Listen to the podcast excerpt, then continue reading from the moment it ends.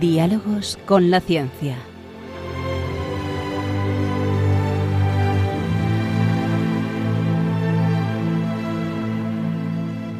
Dirigido por Javier Ángel Ramírez.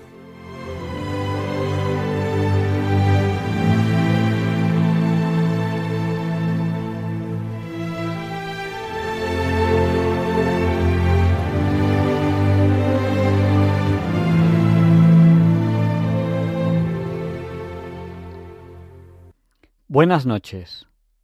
Estamos en Diálogos con la Ciencia, el programa para ti, que sabes que la verdad existe y la buscas. En Radio María, gracias a Dios, todos los viernes en sus dos primeras horas. Hoy tenemos un programa eh, muy especial para ustedes, un programa que, hemos preparado con mucha, con mucha ilusión. Estamos preparando programas especiales ahora que se acerca la Navidad, que empezará pronto el Adviento, esa preparación para ese nacimiento de, nuestro Señor, que rememoramos en esa, en esa Navidad. Poquito a poco va haciendo más frío y, allá vamos.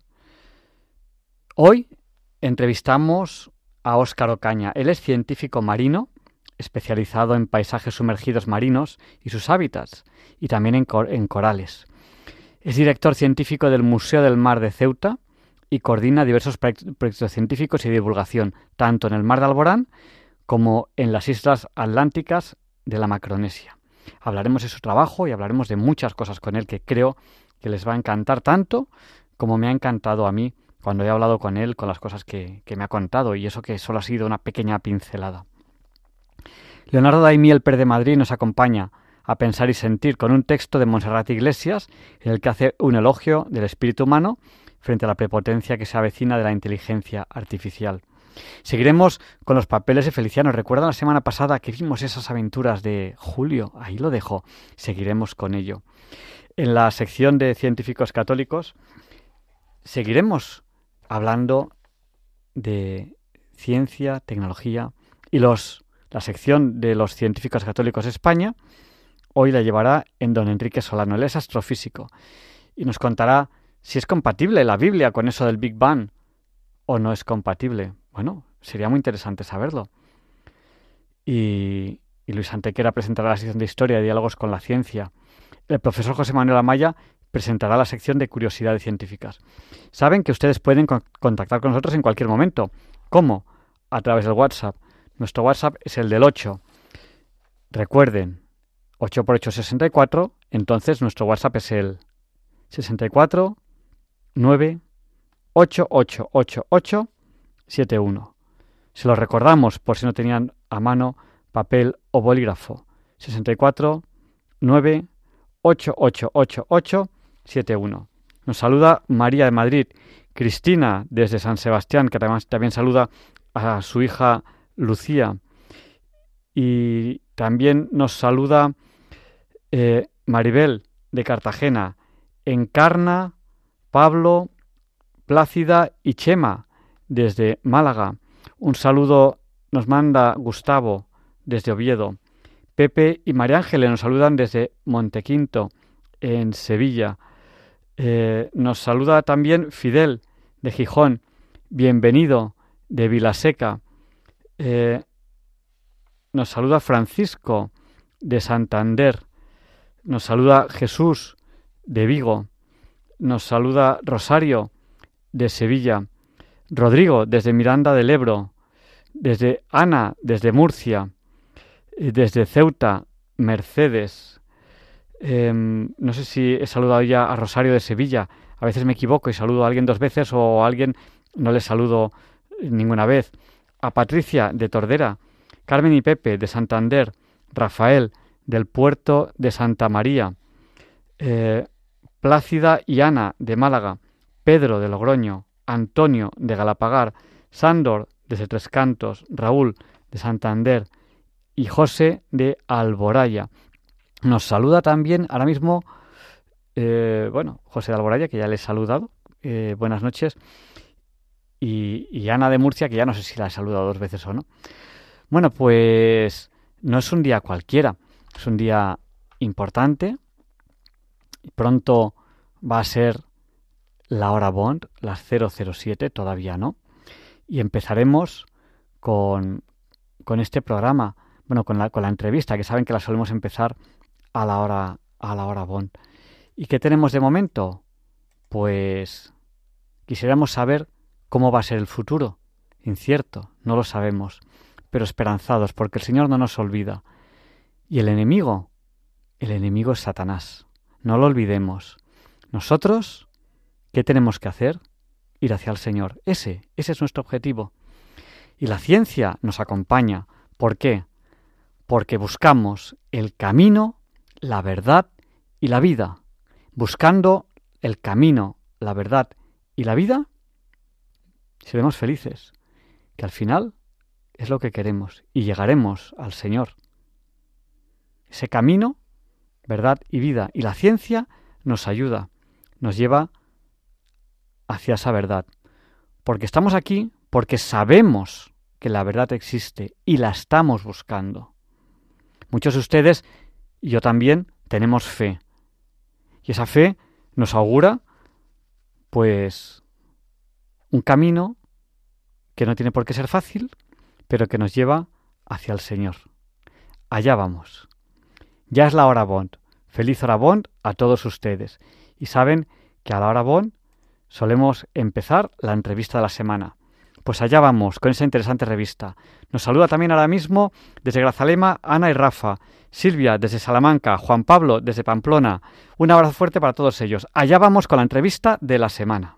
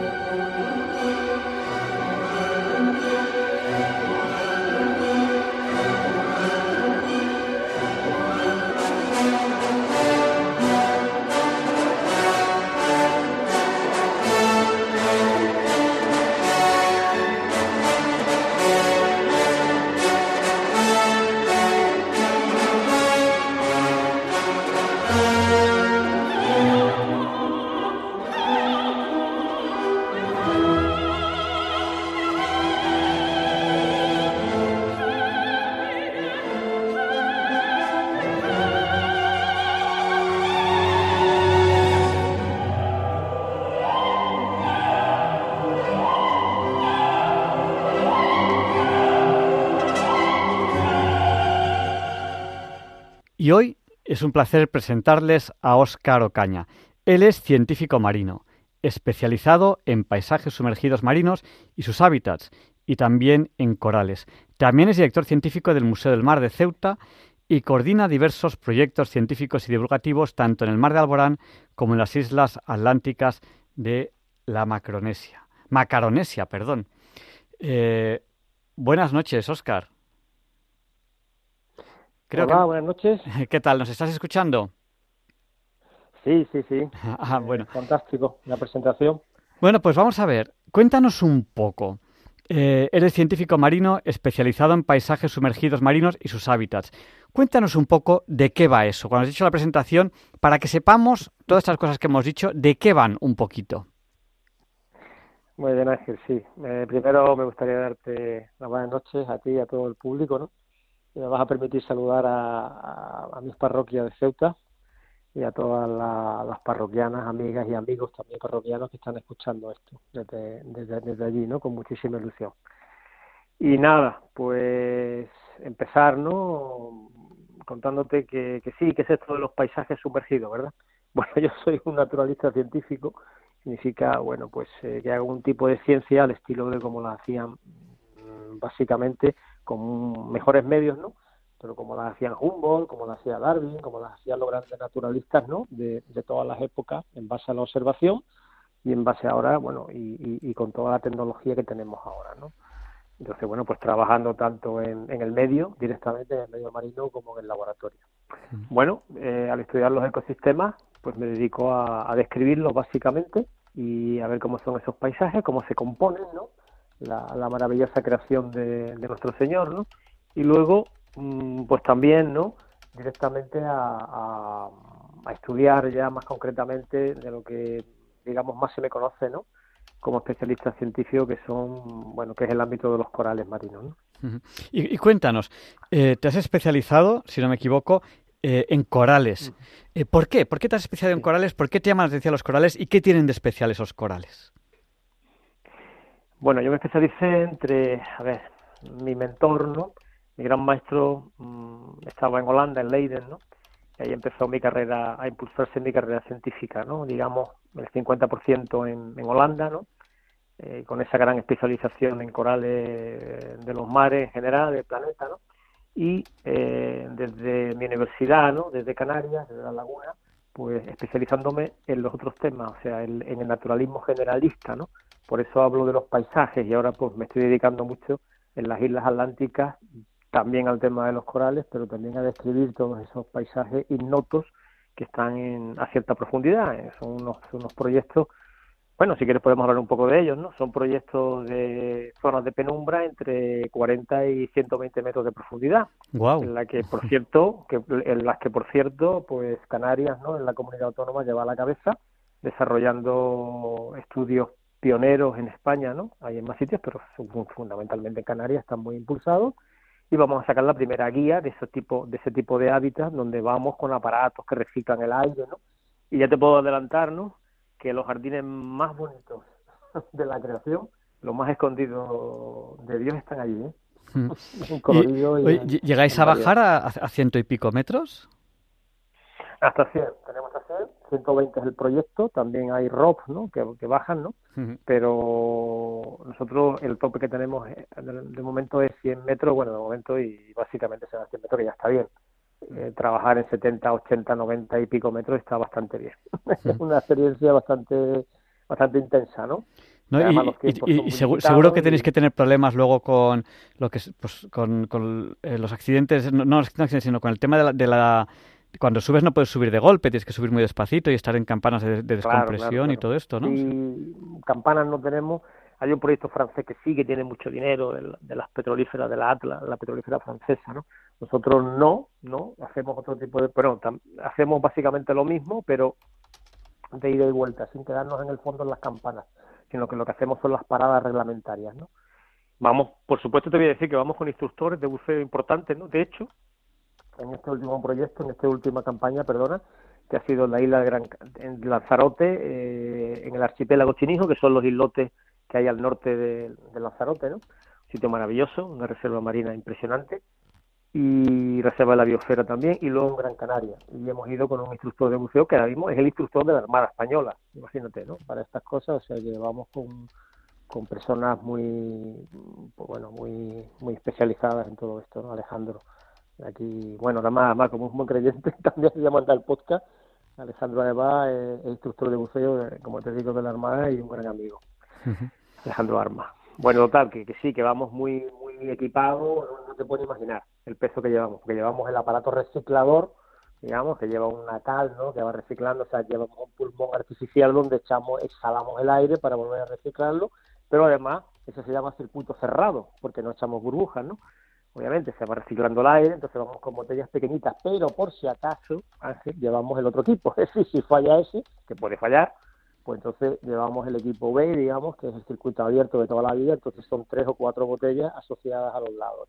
Y una, Total. una, una, pregunta, ¿Por, por, qué no queréis echar burbujas? ¿Por, por algún motivo o, porque aguantáis más tiempo así?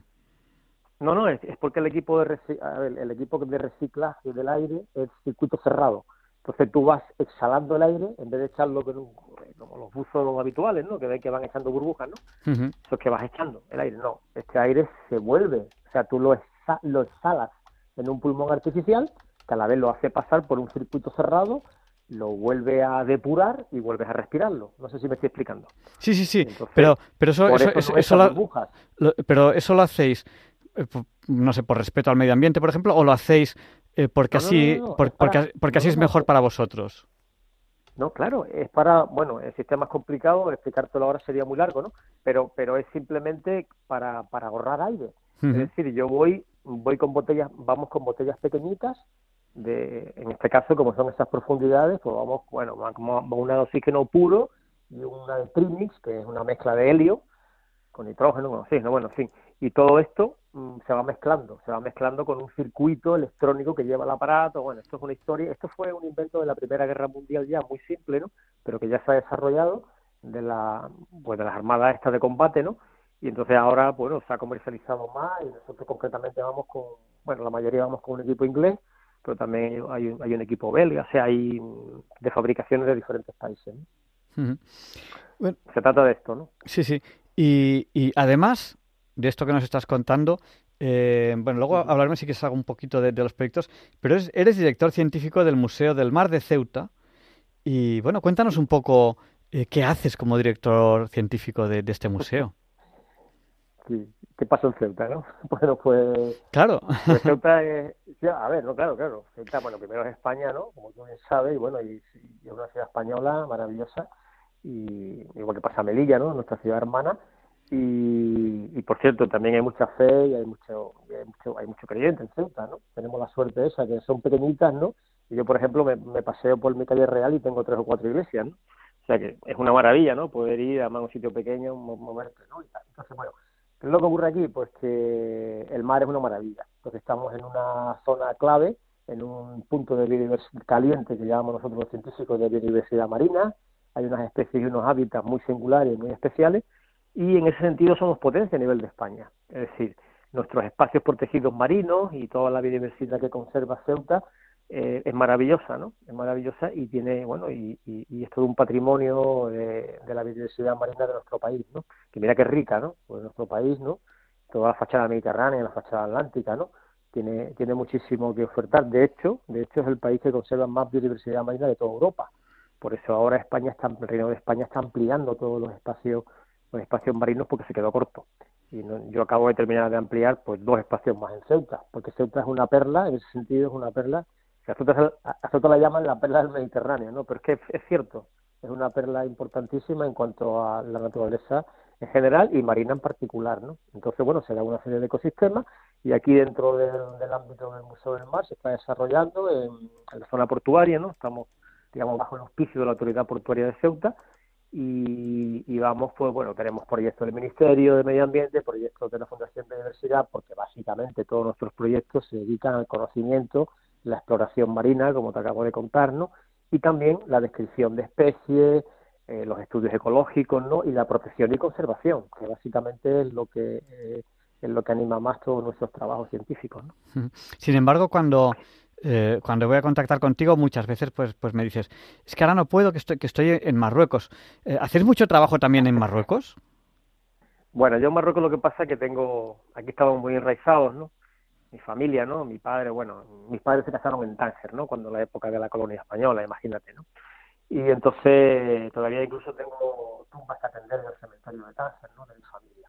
Y tengo, tengo casas en Marruecos a las que, a las que voy. Y sí que estudio. De hecho, tengo tenemos un par de libros publicados de Marruecos, ¿no? Uno de ellos es el litoral marroquí, desde la zona más o menos de Alucemas, ¿no? Hasta, hasta la frontera con Mauritania.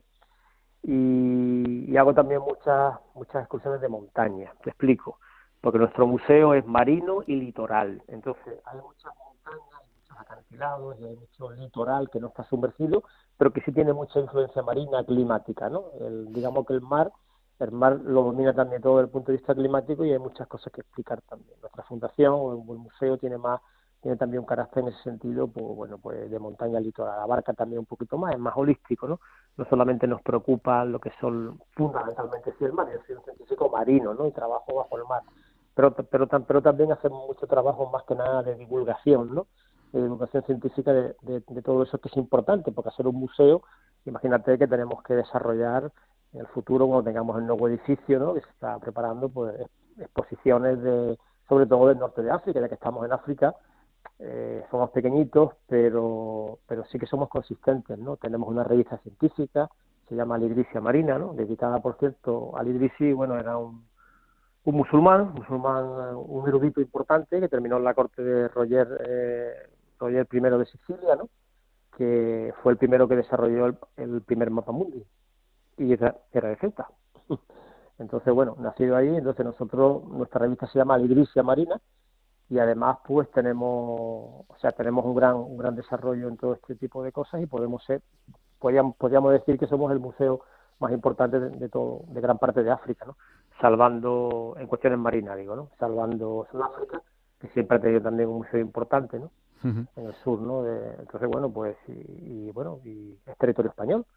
No hay que olvidarse que nosotros no, no nos retiramos de África, ¿no? Seguimos allí, tanto en Ceuta como en Melilla, y, tenemos pues dos ciudades muy antiguas, pues de las más antiguas del Orbe, sobre todo Ceuta, ¿no? Que es muy milenaria, ¿no? y con, y con, y con un patrimonio importantísimo, ¿no? Y en este caso, ¿no? En el mío, en el, en el caso de lo que estudiamos, pues bueno, pues con una riqueza marina impresionante y claro, obviamente con una vocación africanista, cultural y, y, natural, ¿no? Pues para también entender todo el sistema. Nosotros tenemos que entender África, ¿no? En todo su conjunto y sus archipiélagos, ¿no? Decía que trabajo, por ejemplo, pues bueno, desde Azores también, las islas macaronésicas son Azores, Madeira, Canarias, por supuesto, nuestras Canarias y, Cabo Verde, que también es un archipiélago interesantísimo, ¿no? Y por supuesto toda la costa marroquí. Estamos en Diálogos con la Ciencia en Radio María.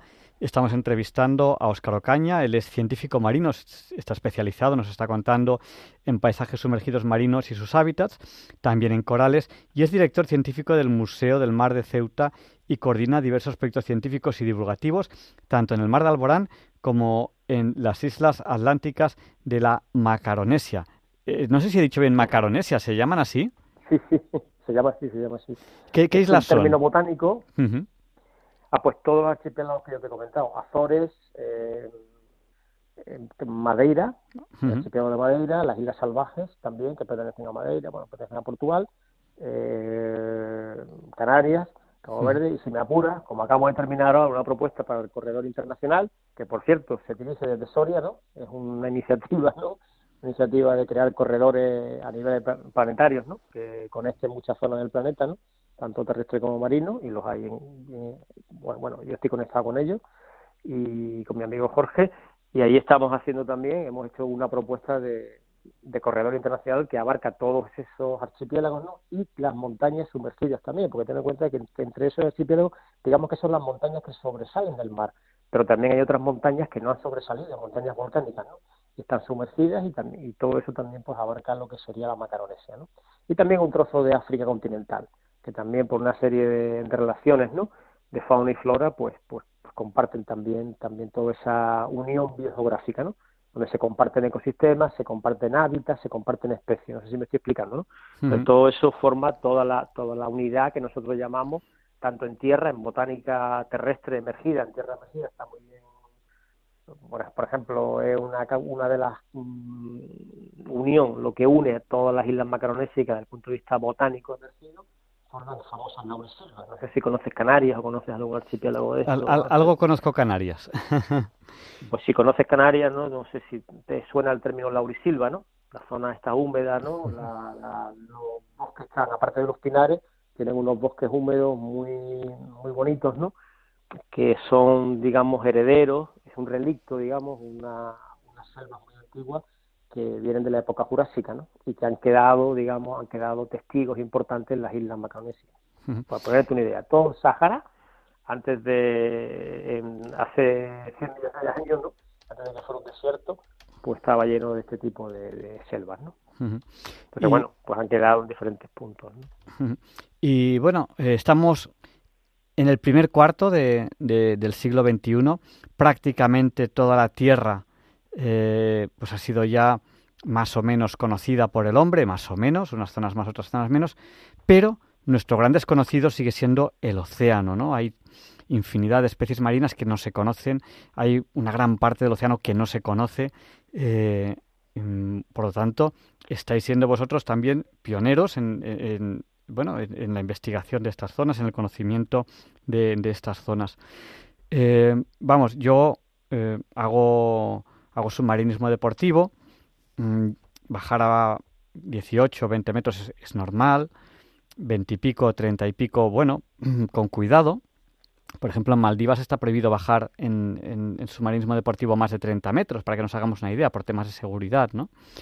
Bueno, aquí en España pues puedes llegar a bajar a 40, pero es que me estás hablando de 100 metros. Eso, para una persona que, que no es profesional, es como, no sé, como, como cuando eh, oyes que Fernando Alonso va a 300 kilómetros por hora, es algo de ese estilo. Es, decir, pues es que está, es, otro orden de magnitud. O sea, y además, eh, esto no es, no es un poquito más, sino que, ya hay un montón que las presiones son importantes, los, los problemas de, de, que puede haber con, con descompresiones y tal ya son importantes.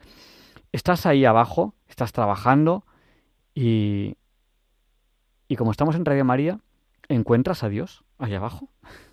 ¿Está? ¿O, dice, dice Dios, no, eso está... estamos en Radio María. Estamos en Radio María. Y, tú no sabes, tú no sabes la ilusión que tengo yo.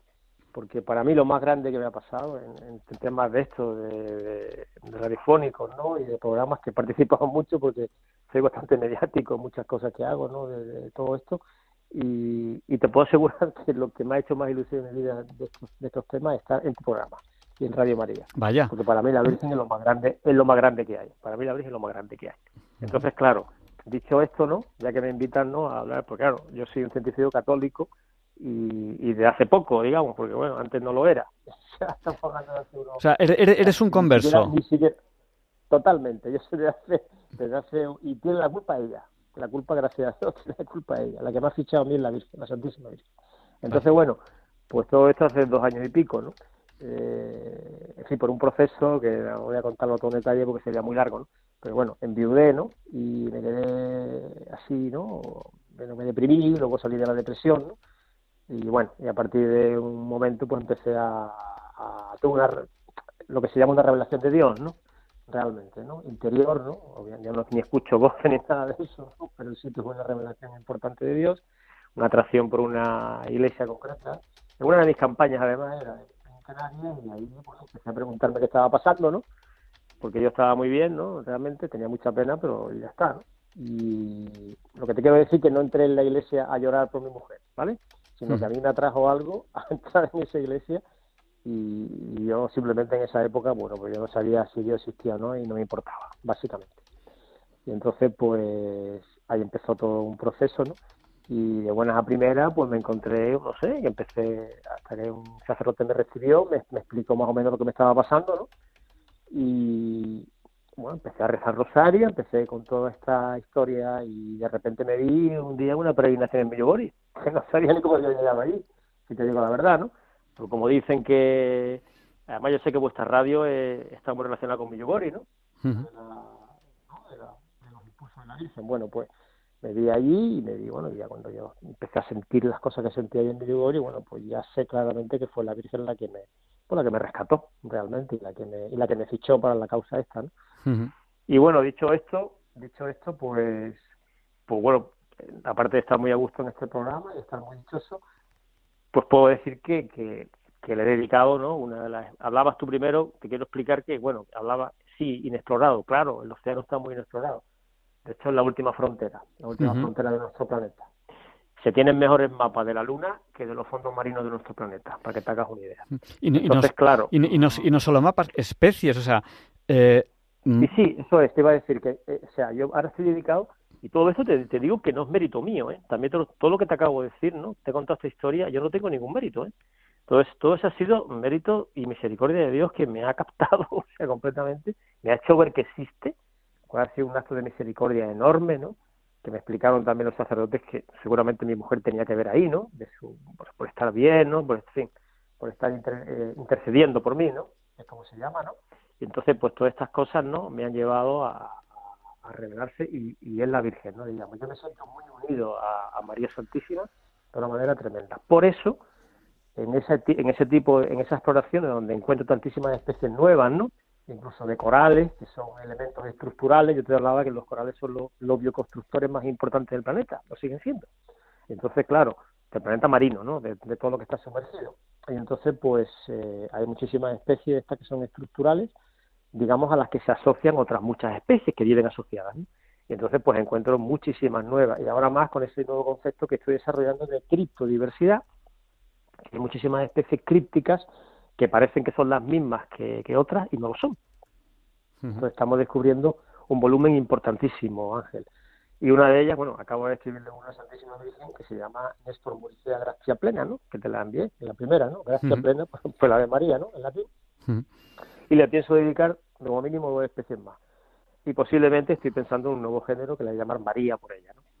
Entonces, bueno, pues estoy ahí con toda esa historia, emocionadísimo por ella, ¿no? Porque claro, yo me siento pues, pues muy agradecido, ¿no? Evidentemente, y a mí ha sido ella la que la que ha tirado de mí, la que me ha la que me ha llevado a pues a su hijo, ¿no? Lo, que se suele decir, ¿no? Y entonces, bueno, pues eh, a partir de ahí he desarrollado todo un, interés por Dios impresionante, ¿no? Y ahora, pues, bueno, pues no paro, de, aparte de trabajar en mi ciencia, sabiendo que estoy muy inspirado por Dios, porque ahora, mm, claro, mis amigos científicos, claro, yo hago mi apostolado donde tengo que hacerlo, donde me toca, ¿no? Y me tocan los ámbitos científicos que no sé si lo sabrás, pero bueno, hay, hay creyentes, pero también abundan mucho los que se denominan ateos, ¿no? y, que no quieren saber. Entonces, bueno, pues ahí tengo yo un trabajo enorme que hacer con muchos amigos, ¿no? Porque están todos muy alucinados conmigo, ¿no? Por el cambio que he pegado, a mejor, ¿no? En todos los sentidos, e incluso pues ahora, pues gracias a Dios también soy mucho mejor científico y veo las cosas con mucha más claridad, interpreto las cosas mejor, porque claro, porque estoy muy asistido, evidentemente, por el Espíritu Santo, el que creo firmemente, y entonces, pues, pues todo lo desarrollo con muchísima más profundidad en mi vida, ¿no? Y no es mérito mío, acabo de decir. No, ellos me dicen, no, porque tú tienes experiencia. Digo, no, no, esto no tiene nada que ver con la experiencia. Yo tenía experiencia, esto tiene que ver con algo nuevo. Entonces, bueno, hay, hay gente con mucha sed, mucha sed de Dios, ¿no? Y entonces me toca también estar en esos ámbitos y hacer pues, una especie, bueno, me estoy convirtiendo en una especie de, de apologeta, ¿no? Apologeta de la fe, de la fe católica, con la que estoy muy orgulloso en mi ámbito, ¿no?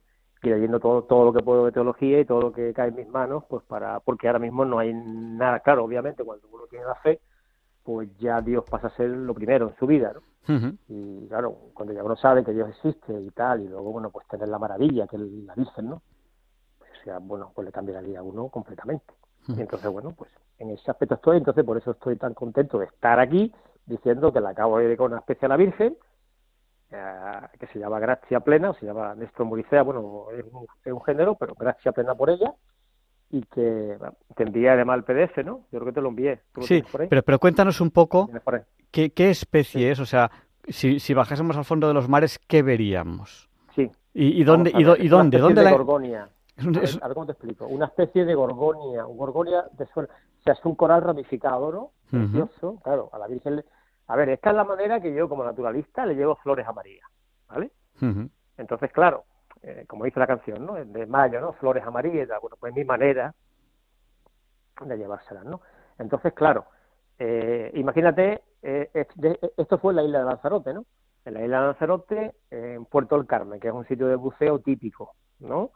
Donde, donde bueno, bajábamos a esas profundidades. Esto tampoco está muy profundo, esto está entre 60 y 70 metros. Bueno, no mucho. Bueno, bueno, bueno. Está profundo, está profundo, pero no es que no son 90 ya, que eso ya es otra historia, ¿no? El siguiente escalón, bueno, pues.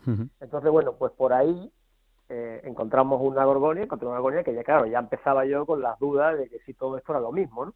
Y efectivamente no. Para que tú te hagas una idea, de, eh, en, un, en, unos, en, en, kilómetros de distancia, en 20 o 30 kilómetros de, distancia entre cada punto, pues tengo tres o cuatro especies nuevas de gorgonia solamente, de estos corales ramificados. Entonces, bueno, pues encontramos allí uno, que me pareció una preciosidad, además con unas particularidades de esqueleto muy muy particulares, que me recordaba mucho las espinas de Cristo, ¿no? Entonces, bueno, pues cogí y mi corte perezoso, pues le dediqué la, Yo ya se lo había dicho a ella, yo me consagro frecuentemente a la Virgen, ¿no? Tengo una consagración además que me traje de Millogori, del padre Babarik, ¿no? Un padre, un cura que trabajó mucho allí con, con los niños huérfanos, ¿no? y que estaba muy muy apegado a, a todo, a la, a la Virgen de la Paz allí, ¿no? A Nuestra Señora de Miyugori. Entonces, bueno, pues mm, lo hago frecuentemente y yo ya le prometí a la Virgen que le iba a dedicar especies porque ya me surgió a mí, ¿no? Y entonces, bueno, pues ya le dediqué la primera y es un sitio espectacular ese de Lanzarote, está ahí en unas montañas, ¿no? Eh, sumergidas a esas profundidades y, con una... La pena es que en la radio no se pueden mostrar fotos, ¿no? pero, pero es un promontorio, ¿no? Lleno de, digamos, de corales amarillos, imagínate, unos corales amarillos ramificados pues muy bonitos, ¿no? Entonces, bueno, con unos pólipos preciosos cuando lo ves abiertos, ¿no? Y evidentemente a la Virgen le voy a elegir cosas de las más bonitas que tenga, ¿no? Y de las más, y de las más vistosas. Entonces, bueno, pues en esa, en esa estoy. Y luego, bueno, pues toda esta historia de crípticos se está desarrollando de una manera ya exagerada. De hecho, voy a publicar un libro, un librito de críptico, que quiero que me lo publique la UNED. Y, y voy a ver si lo hago pronto para explicar, ¿no? Porque el tema es que, tal y como yo veo la cuestión, ¿no? tal y como la estoy viendo, pues digamos que lo que el número de especies que pensábamos de corales pues se va a cuadruplicar, ¿no? básicamente. O sea, lo que pensábamos que era un porcentaje X de corales, pues hay que multiplicarlo como mínimo por cuatro, como mínimo. Entonces, bueno, pues todas esas cosas hay que contarle, hay que poner ejemplos concretos de lo que está pasando y cómo se está y cómo hay que trabajar este tipo de fauna para darse cuenta de esto. Por cierto, que lo mismo que va a pasar en corales va a pasar en otros grupos, como las esponjas, ¿no? Por ejemplo, y como otros grupos de invertebrados que no te digo los nombres porque son rarísimos, ¿no? no, le va a sonar a nadie, ¿no? Pero esponjas sí que le suena a la gente y, corales también, ¿no? Entonces, bueno, pues, pues todo esto va a un ritmo muy, muy bueno. Y bueno, yo creo que, podemos abrir el micrófono a los oyentes, si quieren, para si quieren ahora hacernos algún comentario. Y bueno, si desean ustedes ahora participar en directo en el programa, no tarden, tienen que llamarnos. ¿Y dónde tienen que llamarnos? ¿Cuál es el número al que tienen que llamarnos? Pues cojan papel, cojan bolígrafo. Si quieren participar ahora en directo en el programa, tienen que llamar al 91 005 94 19. Se lo repetimos, por si no tenían a mano papel o bolígrafo. No tenemos mucho, mucho tiempo para, para, dar paso a llamadas, así que si quieren llamar, no tarden. Llamen ya al 91 005 94 19. Y tenemos una primera llamada que nos ha llamado ya al 91 005 94 19. Que casi haces el programa conmigo a medias. Buenas noches, bienvenido. Buenas noches, Javier Ángel. Como todas las noches que llamo, paz, amor, eh, bendiciones, salud, bien y que siempre gane el amor. Mira, como estáis hablando del mar, me leí un día el libro del mago Merlín y, y comprendí que para obtener sabiduría había que pasar por todas las especies de animales marinas y humanas para obtener la sabiduría. Entonces yo me, eh, admiro la tortuga y tengo una incógnita de la tortuga, que, resulta que es la más longeva que de vida que tiene la Tierra y, y entonces eh, recorre todos los mares y océanos de, de, la Tierra y, y, luego va a poner huevos a la misma playa sin haber carreteras en el agua. Pues nada, bienvenido. Vamos a, a dar paso a la siguiente llamada, si te parece bien. ¿Hola? ¿Se ha cortado? Bueno, pues vamos a, dar paso a Conchita, que nos ha llamado al 91 005 94 19. Adelante, Conchita, el micrófono es suyo porque se nos ha cortado la llamada pues con bienvenido. Sí. Simplemente, simplemente lo que quiero decir es que le, le doy la enhorabuena a este señor porque es un portento y además cómo se ha convertido y viendo todo lo que ahora está viendo, pues tiene que disfrutar de una forma que no se puede explicar, porque claro, o sea, ahora todo eso que ve, pues lo ha creado Dios y maravilloso. Y eh, otra cosa, y ya con eso dejo paso, enhorabuena. Y otra cosa quiero decir que estoy viendo que mucha gente cultísima, cultísima en, en grado superlativo, está empezando a ver que Dios es el que, el que, el que está para todos y que está creyendo cantidad de, gente importantísima se está convirtiendo al cristianismo y al catolicismo y eso para los cristianos es una alegría y eso es la Virgen la que lo hace. Un saludo. Pues muchas gracias Conchita por habernos llamado. Un abrazo, buenas noches. Igual. Pues sí, sí, sí. Las gracias y, merecidas por el piropo que me ha echado, pero sí eh, lo que estoy de acuerdo es lo que, lo está haciendo ella, que es la capitana general del cielo aquí. Eso lo tengo yo más claro que el agua. Desde, que visité Medjugorje que llevo ya dos viajes y voy a hacer más allí. Pues nada, eh, pues Oscar, yo creo que a lo mejor podríamos hacer un, resumen. Voy a recordar a los oyentes que estamos ahora mismo en Diálogos con la Ciencia, en Radio María, entrevistando a Óscar Ocaña. Es científico marino, especializado en paisajes sumergidos marinos y sus hábitats, y también en corales. Es director científico del Museo del Mar de Ceuta, coordina muchos proyectos científicos. Si quieres, puedes aprovechar para darnos una pincelada, alguno de ellos si te apetece. Eh, tanto en el mar de Alborán como en las islas atlánticas de la Macaronesia. Bueno, si quieres hacer un resumen, darnos alguna pincelada sobre algo que te haya quedado ahí en, el tintero o cualquier cosa, pues es el momento que estamos ya terminando la entrevista. Adelante, el micrófono es tuyo. Pues nada, yo agradeceros otra vez ¿no? la, la diferencia. Hemos hablado más o menos en general de este tipo de proyectos, de circo, otra vez que son bastante novedosos, ¿no? Y que estamos descubriendo no solamente especies nuevas, sino paisajes completamente nuevos. Por ejemplo, estamos redescubriendo la ecología profunda de Canarias, ¿no? Que nosotros, yo que tengo un libro publicado con, con mi director de tesis, ¿no? Con Alberto Brito, pues que precisamente es Corales de Canarias, nosotros teníamos muchas pruebas indirectas sobre esto, sobre los fondos marinos, ¿no? Pero ahora lo estoy viendo en directo y lo que pensábamos que era una manera no, no lo es, sino que solamente digamos que las artes de pesca y las dragas no cogían el material que estamos viendo nosotros ahora porque eran muy flexibles. Entonces, los paisajes, por ejemplo, en Canarias, en toda la Macaronesia, por dar un dato así, están dominados por corales negros, que son una preciosidad. Son unos jardines impresionantes donde donde como decía de donde Dios ha hecho su, obra más más colorida no y más y más y más intimista no y luego pues nada eh, volver a agradecer a reiterar otra vez gracias a vuestro programa a Radio María no por la labor que hacéis el equipo de Ceuta Radio María es maravilloso no está lleno de personas entusiastas no eh, a ver si puedo echar una mano más, lo que pasa es que son muchos y lo hacen muy bien, no, no creo que me necesiten, ¿no? Pero bueno, yo estoy ahí siempre animándolos, siempre que puedo y, y admirándolos mucho, ¿no? yo al fin y al cabo soy un recién llegado aquí, Ángel, ¿no? Llevo dos años y pico de, de convertido, digamos, ¿no? Otra vez, de vuelta al hogar, a la iglesia, ¿no? Y eso sí, estoy aprovechando bien el tiempo, yo creo que donde me están poniendo, porque claro, nosotros hacemos lo que Dios quiere realmente, Yo lo intento, ¿no? Entonces, pues, lo que yo quiero es que siga, yo creo que leyendo todo lo que estoy leyendo, ¿no? Que me ponga lo que hago, ¿no? Mejor, digamos, cada uno, ¿no? A escribir, ¿no? Lo que tenga que decir, a defender. Yo también participo en algunos programas de estos así, un poco de debate espiritual, ¿no? Y ahí me presentan como el científico católico, entonces, bueno, pues voy a defender por, nuestra fe, ¿no? Todo lo que yo puedo en ese tipo de ámbitos, ¿no? Y, y realmente, pues, pues nada, agradecer otra vez a la Santísima Virgen todo lo que ha hecho, ¿no? y lo que hace en el mundo hoy día, que es muchísimo, y, nada, y, dar las gracias otra vez que me tenéis a vuestra disposición cada vez que queráis para comentar cosas, no sé si más adelante te apetece no volver a, tocar temas de, de, estas cosas, de Cristo Universidad o de volver cuando le dedico otra especial a y volver a tocar otra temática, ¿no? Pues claro que sí. el mar, porque estoy inagotable, pues, pues yo aquí encantado y a tu servicio y a servicio de la Virgen, por supuesto. Pues sí, yo estuve eh, haciendo un trabajo, ¿no? el, como el año pasado, más o menos en Lanzarote, y, y también tenía la idea de, meterme en el agua, pero eh, era otoño, creo recordar, y, no, y estaba el agua bastante fresquita. Y digo yo, a setenta y pico metros, tiene que estar el agua muy fría por ahí. ¿Cómo, cómo lo hacéis eso? No te creas. mira, vamos con traje húmedo.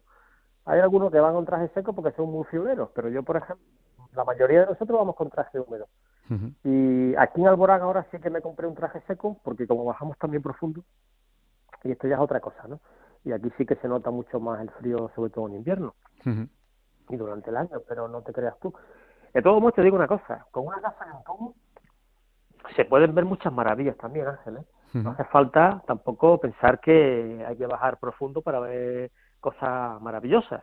Porque simplemente si se sabe ver, se sabe observar, en cualquier sitio se ven cosas preciosas. Sí, sí, soy... No hace falta ponerse en riesgo. Porque estos buceos, como tú dices, son buceos, sí lo voy a decir, son buceos extremos.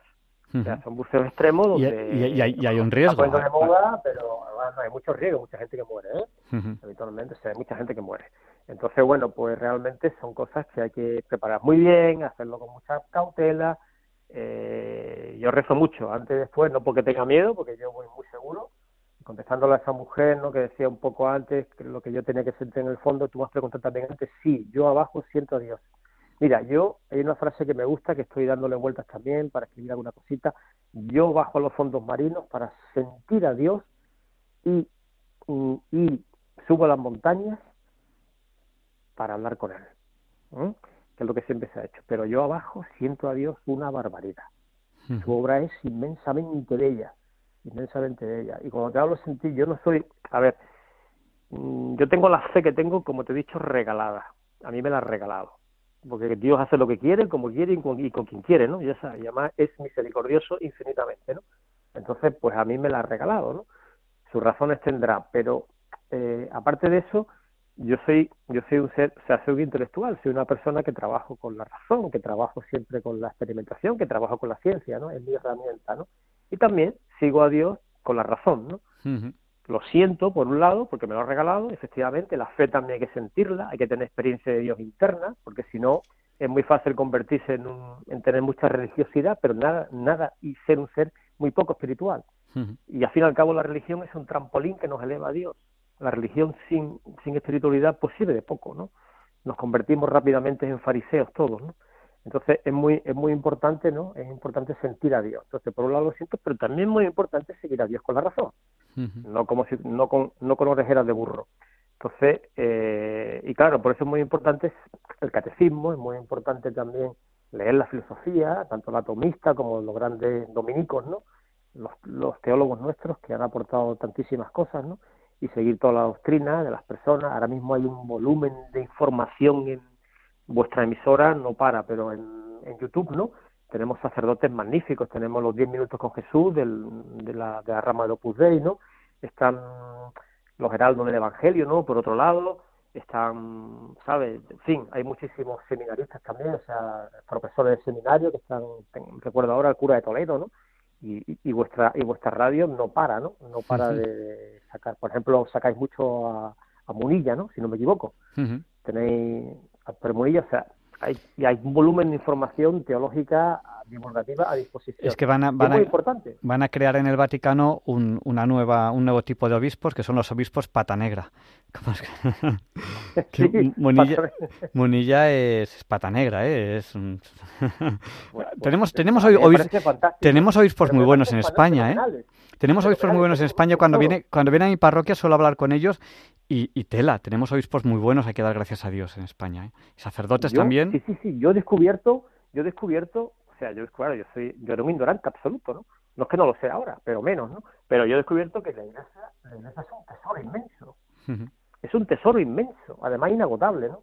Inagotable. Entonces, claro, pues, pues tenemos ahí una inagotable, además Oye, y, Son la cantidad de vocaciones marianas que hay en España solamente. Yo he pensado en hacer una guía, una guía solamente de, de, de, de, apariciones marianas en España y de, y de, y de en fin, de sitios ermitas, ¿no? O sea, está totalmente lleno. Y yo, hay, hay sacerdotes muy jóvenes, ordenados hace, hace nada, eh, ahora mismo estoy pensando en uno, pero no, no voy a decir el nombre, que yo, es que cuando les oigo hablar, digo, ¿cómo pueden una persona joven tener un conocimiento tan elevado y le planteas cualquier tema, casi, casi cualquiera, y, y, él lo ha reflexionado, lo ha pensado a fondo, y unos razonamientos, unos, unas referencias bibliográficas de, de, cabeza que digo yo, si, si a mí me cuesta, me cuesta acordarme de, de cualquier cosa referencia bibliográfica, y, es impresionante, es impresionante. Pues nada. Sí, eh, yo te digo. Eh, encantado. Oscar, muchísimas gracias a, vosotros siempre y muchísimas gracias por, por la deferencia esta, ¿no? Y por el honor que me habéis hecho, ¿no? Que va, que va. Querer tenerme en vuestro programa y, yo encantado y ya está, y sí, en eso estoy. Mucho, mucho cuidado cuando bajes tanto, un abrazo muy fuerte. y, y, estamos en contacto. Muchísimas gracias. Y, ahora, que ahora... bendiga. gracias, muchas gracias. No, me olvides en tus oraciones. Mira, alguna oración, seguro que cuando hagas alguna oración allá abajo, acuérdate de mí. Y bueno, de mí, y del programa, y de, de, los oyentes. de todo, de todo, de todo. Aparte que voy a hacer más, más me voy a... Eh, bueno, sí, que me voy a asociar más al programa. bueno, Ángel. Muchísimas gracias. Dios te bendiga. Un abrazo. gracias. Dios, Dios, Dios, Dios. Y a continuación, Leonardo Daimiel Pérez de Madrid nos acompaña a pensar y sentir con un texto de Montserrat Iglesias en el que hace elogio del espíritu humano frente a la prepotencia que se avecina de la inteligencia artificial. Disfruten de esta preciosa voz.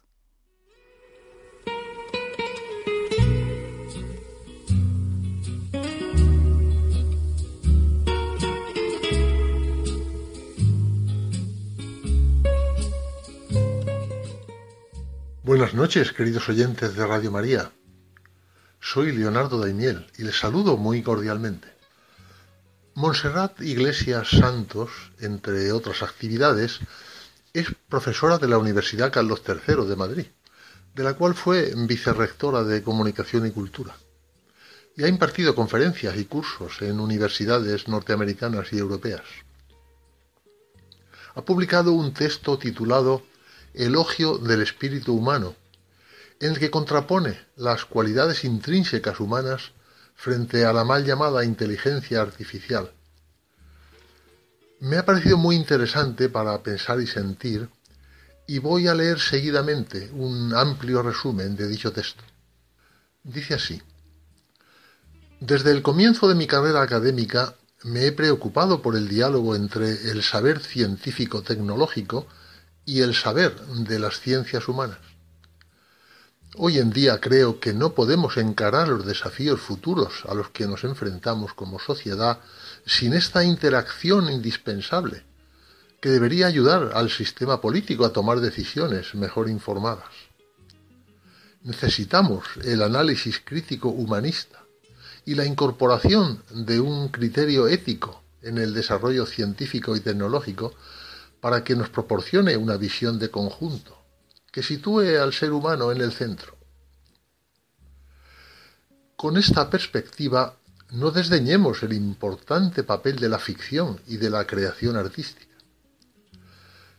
Cada vez son más frecuentes novelas, películas, videojuegos, relatos de un futuro incierto tan incierto que prevalecen las distopías, mundos apocalípticos debido a la destrucción medioambiental, las pandemias víricas, las aberraciones de la manipulación genética o la rebelión de las máquinas inteligentes.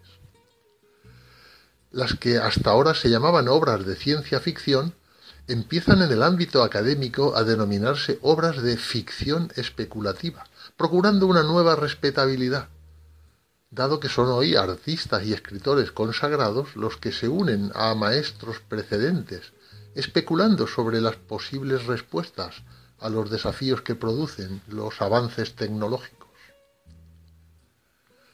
Sea por el temor a que se produzca una inteligencia artificial que pudiera borrar a la humanidad de la faz de la Tierra, sea por la aspiración de los que están convencidos de que con la tecnología podremos superar las limitaciones biológicas del ser humano, incluyendo la muerte, lo cierto es que las ficciones y también los avances tecnológicos nos conducen a pensar qué nos hace humanos, qué poseemos como especie y como individuos, qué nos es propio y no podrá ser reproducido artificialmente o codificado y traspasado a un envoltorio más duradero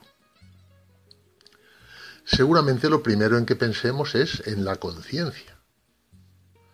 Desde Descartes quedó establecido que el ser humano es un sujeto pensante, capaz de desarrollar un pensamiento independiente a través del lenguaje, consciente de sí y del mundo que le rodea, y como tal se siente único, original y propio. Christopher Koch, uno de los líderes en el estudio de la base material de la conciencia, afirma que hay otros animales que también la poseen en ciertos grados, y es de los que creen que algún día las máquinas no biológicas podrán desarrollarla. Pero estamos todavía muy lejos de poder simular un cerebro consciente en una computadora. Somos seres conscientes y también sintientes tenemos sentimientos y emociones. Desde la genómica hasta las neurociencias, se ha puesto de manifiesto el crucial papel de las emociones, tanto en la evolución biológica como en el desarrollo social. Somos seres alejados de rígidos y previsibles algoritmos regidos por la estricta y eficiente búsqueda de la eficacia. Las emociones nos impulsan y nos motivan, hacen posible el trabajo cooperativo, la empatía y ciertamente el amor, que en cuanto sentimiento es exclusivo del ser humano. Pensamos, sentimos y en consecuencia creamos. Tenemos capacidad de crear, de imaginar, de construir otros mundos tan reales a veces para nosotros como el mundo físico. Es cierto que una inteligencia artificial puede producir textos, alimentándose de otros previamente escritos. Es cierto, por ejemplo, que ya hay una inteligencia artificial capaz de crear una cantata al estilo de Bach, lo cual sin duda es muy meritorio, pero no es lo mismo crear que imitar. Bach compuso articulando en su música el espíritu de su tiempo y prefigurando el siguiente. Eso exige algo más que un conjunto de órdenes combinatorias. Quizá como consecuencia de todo lo anterior aparezca un componente imprescindible del ser humano, la libertad. El ser humano es esencialmente libre, un proyecto por hacer, un conjunto de elecciones y decisiones constantes, por mucho que asumamos grados de condicionamiento genético o del entorno. Y somos libres hasta para obstinarnos en el error. Ser conscientes y conscientes de la muerte nos lleva a la que creo que es la última condición fieramente humana, la trascendencia. Podemos incluso ser materialistas, creer que estamos hechos de materia gobernada por un pequeño número de leyes fundamentales, pero todos tenemos experiencias trascendentes en las que sentimos que formamos parte de algo más grande y más importante que nosotros mismos en las que sentimos una profunda comunión con los demás, con la naturaleza, con el mundo o el cosmos. El físico y humanista Alan Lightman, en su reciente libro El cerebro trascendente, también sitúa en la trascendencia nuestra capacidad de sentir la belleza, de asombrarnos ante el mundo, de descubrir y crear. Mucho antes de sus palabras ya nos llegaron las de los poetas como Emily Dickinson, Mary Oliver, Rosalía de Castro, San Juan de la Cruz. Todas estas experiencias, Lightman las engloba bajo el término espiritualidad. Y para muchas personas esa espiritualidad significa un sentimiento religioso. Y se explica por una naturaleza divina. Otros creen que se produce en nuestro cerebro, hecho de átomos y de moléculas. Sea como sea, lo cierto es que hay experiencias que no pueden reducirse a ceros y unos, ni someterse a análisis cuantitativos. Nuestra espiritualidad es la que nos hace capaces de valorar la felicidad de los demás y la búsqueda del bien común. Desde nuestra espiritualidad podemos aspirar a poner lo mejor de ella, lo mejor del espíritu humano, al servicio del progreso, y especialmente del progreso moral de la sociedad. Dicho progreso nace de los ideales ilustrados, libertad, igualdad, racionalidad, responsabilidad, respeto y concordia, sin fanatismos, radicalismos ni extremismos. Termina así este texto escrito por Montserrat Iglesias Santos. Seamos optimistas. Nuestro espíritu humano nos hace capaces de lo mejor, porque es cierto que estamos hechos de átomos, pero son los mismos que los de las estrellas. Muchas gracias, Leonardo Daimiel Pérez de Madrid, por habernos acompañado hoy a, a pensar y sentir. Y, a continuación, eh, Enrique Solano, astrofísico, reflexiona sobre el Big Bang y su compatibilidad con el relato bíblico de la creación en la sección de la Sociedad de Científicos Católicos de España. y disfruten también de esta sección.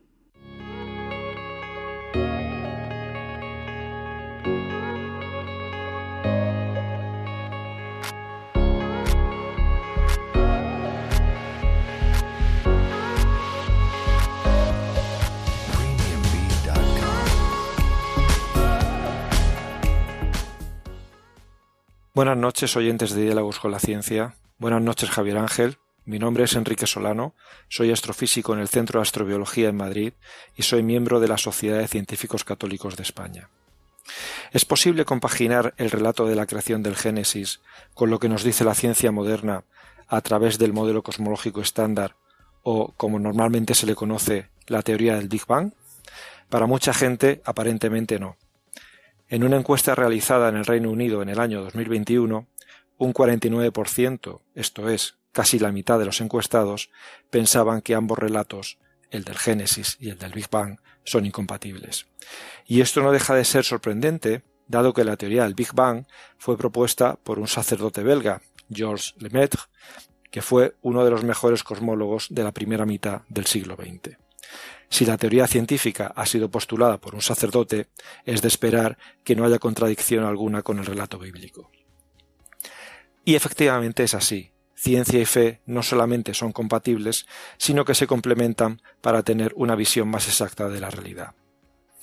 Es cierto que, afortunadamente para los científicos, aún quedan cosas por resolver en el estudio del origen y evolución del universo, como por ejemplo la naturaleza de la materia y la energía oscura, la confirmación de la teoría de la inflación o ir más allá del tiempo de Planck, esto es, por debajo de los 10 a la menos 43 segundos.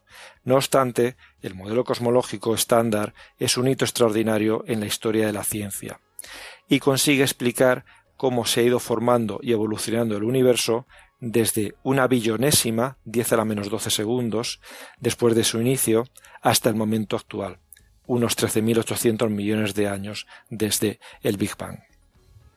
Por su parte, ¿qué papel juega el Génesis?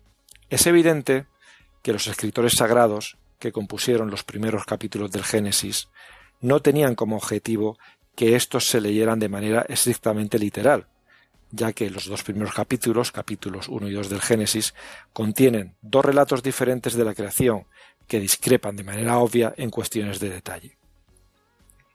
Los teólogos de la, Iglesia primitiva ya interpretaron los relatos de la creación del Génesis de manera simbólica. Así, por ejemplo, San Agustín no interpretó los seis días de la creación como una secuencia real de tiempo. Más bien, San Agustín sostenía que el universo fue creado en un instante, seguido de un proceso gradual y natural de desarrollo. Santo Tomás de Aquino, por su parte, el más grande teólogo de la Edad Media, sostenía que esta interpretación de San Agustín estaba en total acuerdo con la razón. Entonces, ¿a qué preguntas da respuesta el Génesis? Pues a todas aquellas relacionadas con la trascendencia, como por ejemplo, que existe un creador. Ya en Génesis capítulo 1, versículo 1 se nos dice, en el principio Dios creó el cielo y la tierra. Nos dice que existe un creador y ese creador es Dios. También nos dice que todo lo creado es bueno. Al final de cada día, el relato del Génesis termina con un y vio Dios que era bueno. Igualmente nos arroja luz sobre el papel del ser humano en la creación, ser humano que ha sido creado a imagen y semejanza de Dios, lo que le confiere un valor infinito a su dignidad y a su vida. El relato del Génesis también nos dice que la creación es el resultado de un plan inteligente, de un proceso ordenado que sigue unas reglas. Gracias a que existen estas reglas, es posible que exista la ciencia. La ciencia no es más que otro regalo que Dios nos da para acercarnos a Él y conocerlo mejor. Un significado que los teólogos han visto en los seis días del primer relato de la creación del Génesis es que la sabiduría de Dios ha dado al mundo creado tanto orden como propósito. En los primeros tres días se establecen las diversas partes del mundo. En los tres días siguientes se forman los diversos seres vivientes, culminando en la humanidad. Y finalmente llega el séptimo día, el día de reposo y adoración. Esta secuencia simboliza que el universo físico fue hecho para la vida, especialmente para los seres racionales como nosotros, y que nosotros, el ser humano, está hecho para la comunión con Dios, en quien encontraremos descanso. Asimismo, en prácticamente la totalidad de los relatos de las civilizaciones antiguas que intentan explicar el origen del mundo, existen deidades, tanto humanas, como por ejemplo el faraón para los egipcios o el emperador para los romanos, como materiales, como por ejemplo el sol en numerosas culturas antiguas. Por el contrario, la Biblia nos dice que nada de lo que existe tiene naturaleza divina, sino que ha sido fruto de la creación. Por tanto, no hay contradicción entre el relato de la ciencia, entre el relato del modelo cosmológico estándar y el relato de la Biblia, el relato del primer capítulo del Génesis. La ciencia explica cómo son y cómo funcionan las cosas y se esfuerza en desentrañar las leyes de la naturaleza. Por su parte, la Biblia tal y como indica San Juan Pablo II en su discurso de 1981 a la Pontificia Academia de las Ciencias, nos quiere enseñar, la Biblia nos quiere enseñar cómo ha sido hecho, no quiere enseñar, perdón, cómo ha sido hecho el cielo, sino cómo se va al cielo. Ciencia y fe suman y nos restan. Buenas noches.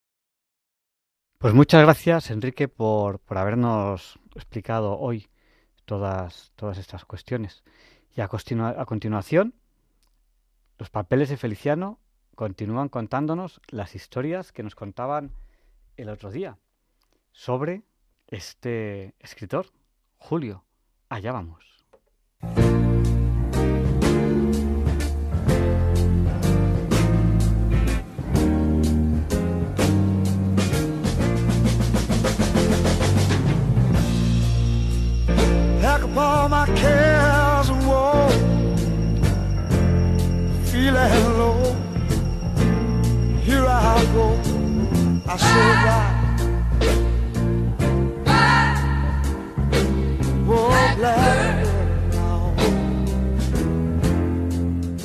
Buenas noches, Feliciano.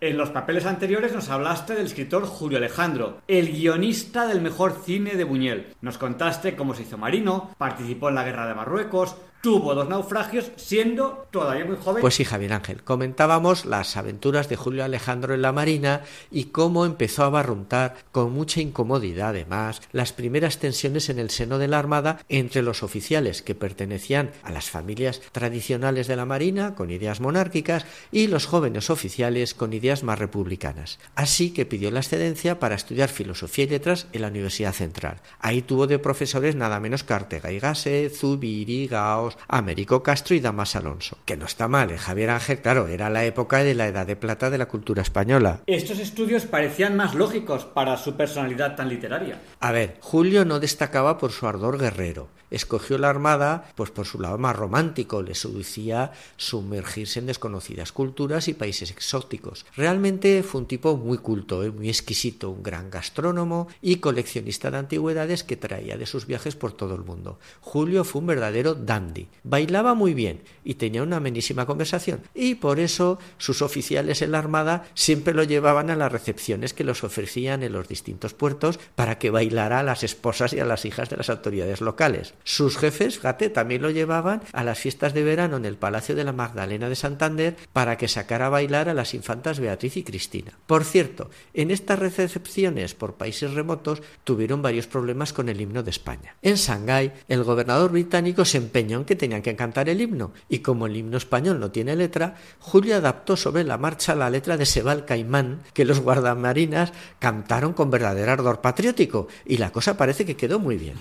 bueno, pero vamos a hacer tenemos a Julio estudiando filosofía en el convulso Madrid de la Segunda República. Al proclamarse la República, de nuevo fue llamado a filas y fue nombrado secretario del ministro de Marina Giral. Estos tiempos prebélicos fueron muy convulsos entre los militares y aunque Julio se declaró fiel a la República, también fue cortejado por los que ya estaban preparando la sublevación. Su carácter conciliador hizo que dentro de la Marina comenzara a correr calumnias sobre su posible deslealtad. A partir de aquí, Julio pasó a engrosar las filas de la Tercera España, de esa Tercera España formada por multitud de personajes que por su honradez intelectual fueron odiados por igual por los dos bandos. Supongo que en ese Madrid de preguerra cualquier rumor o calumnia podría poner en riesgo tu vida. Sin lugar a dudas, Javier Ángel, fíjate que por esas fechas Julio tuvo un acceso místico y acudía a menudo a la iglesia de las Calatravas, que estaba muy cerca del ministerio, y este gesto, el ir a misa, provocó que entrara definitivamente en la lista negra del Ministerio de Marina, y de hecho fue detenido y torturado en la Checa de la Marina. Pues tuvo mucha suerte Julio Alejandro de salir con vida, pues la Checa de la Marina fue una de las más crueles de Madrid. Pues eso es lo que te contaba, que, que la vida de Julio siempre estuvo al filo de la navaja. Ya en plena guerra hicieron ministro de Marina Indalecio Prieto. El presidente de gobierno, Casares Quiroga, le pidió a Prieto y a Julio que le acompañaran a inspeccionar el frente del Alto del León. En Collado Villalba, Julio recibió una descarga de metralla en la cabeza. Indalecio Prieto lo trasladó a Madrid en su coche, pero a pesar de la gravedad de las heridas, no lo llevó a ningún hospital militar, pues sabía que la Marina había puesto precio a su cabeza. Lo escondió en el Museo Naval, donde le hicieron una cura de urgencia, y de ahí el mismo Prieto lo llevó a casa en su coche.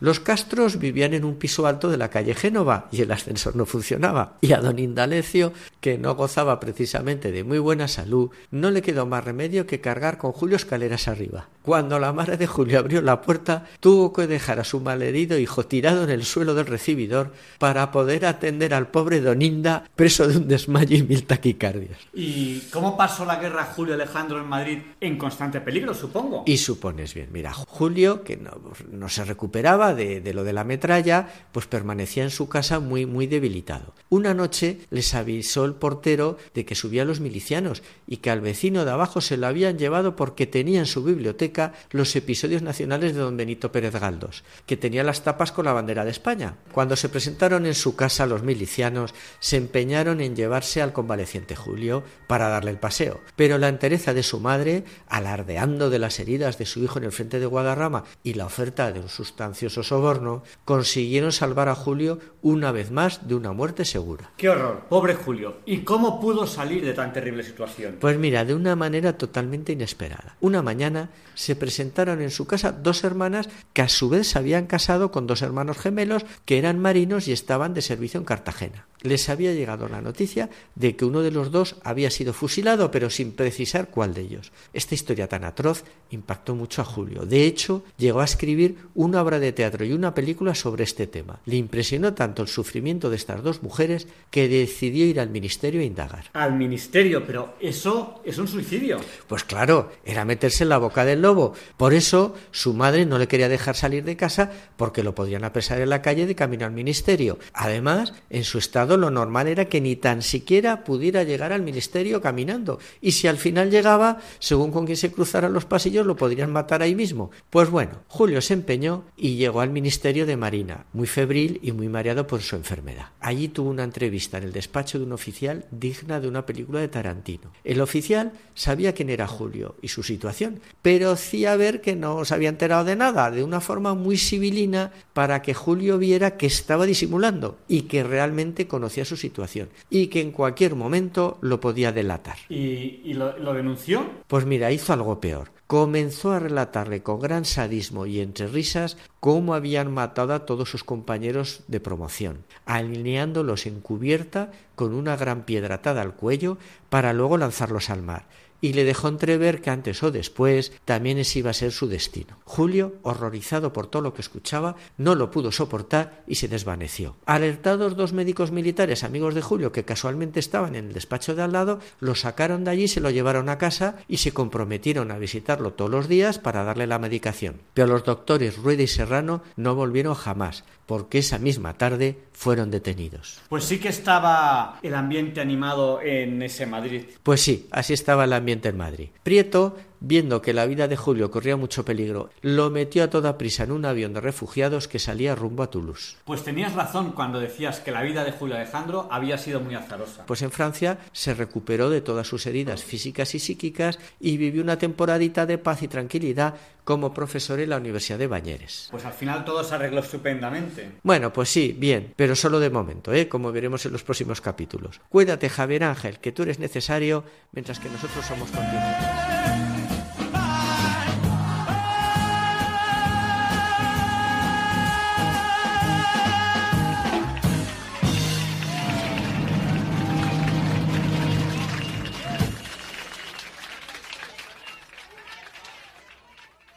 Y Luis Antequera presenta la sección de historia de Diálogos con la Ciencia. Hoy no es una noche cualquiera.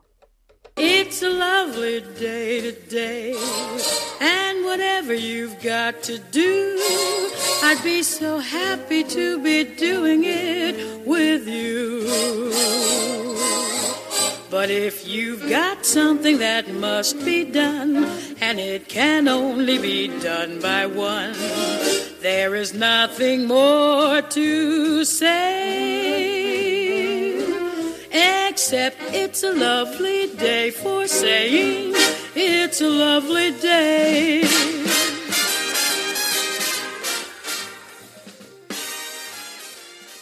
No, Javier Ángel, no directos compañeros de Diálogos con la Ciencia, no, queridísimos oyentes de Radio María.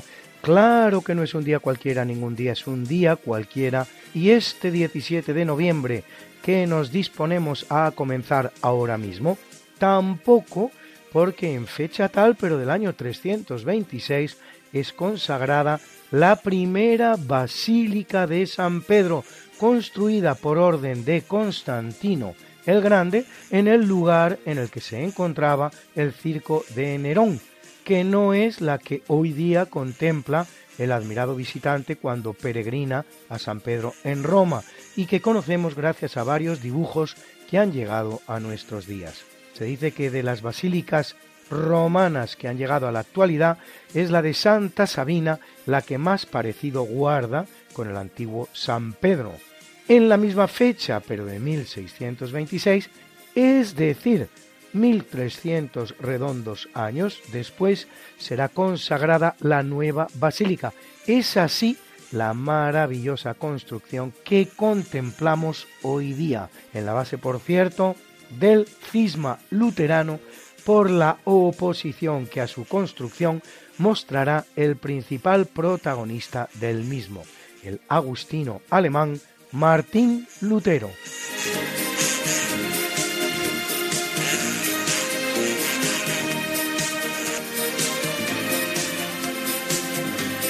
En el capítulo siempre fecundo de la conquista, colonización y evangelización de América por los españoles, que va a permitir a los indígenas americanos el tránsito del neolítico al renacimiento en apenas dos generaciones, un tránsito que a los europeos había costado 7.000 enteros años, en 1499 el descubridor de América, Vicente Yáñez Pinzón, sale del puerto de Palos de la Frontera con cuatro carabelas, con las que al llegar el 26 de enero de 1500 al cabo San Agustín II, cerca de Recife, hacia la parte norte del país, se convertirá también además de descubridor de América, en descubridor del Brasil, tres meses antes, por lo tanto, de que llegue al mismo país el portugués Pedro Álvarez Cabral.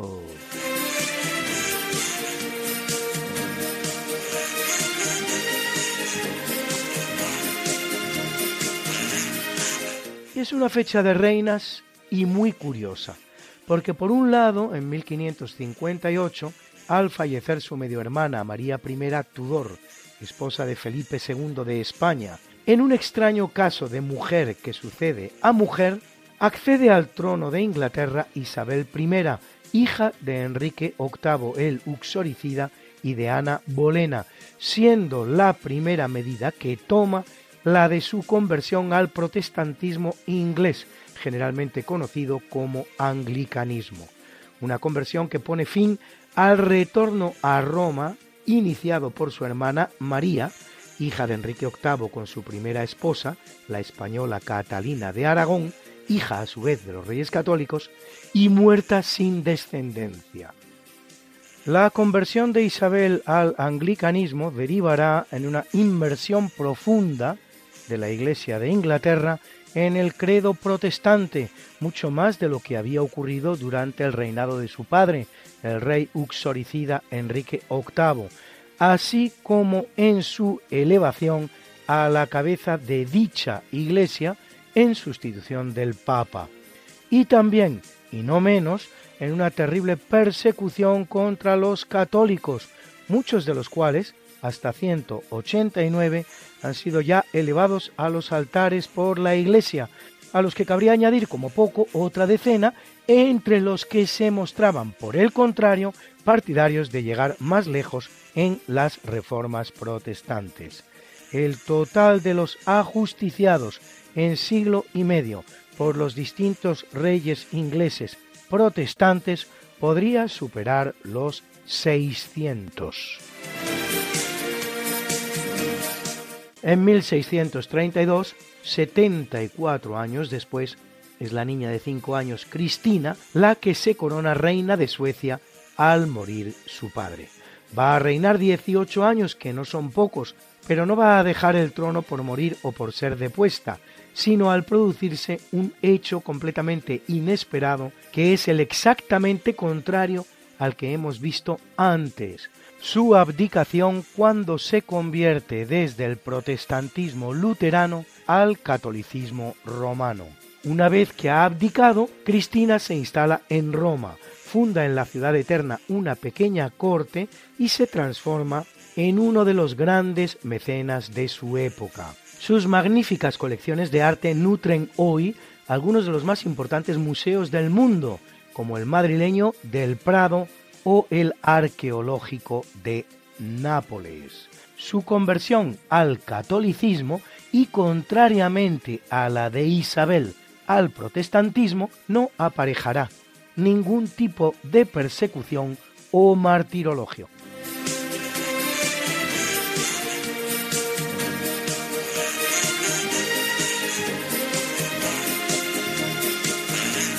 En 1659, reinando en España Felipe IV y en Francia Luis XIV, ambos países ponen fin a 24 años de guerra, firmando la llamada Paz de los Pirineos en la isla de los Faisanes, en el río Bidasoa.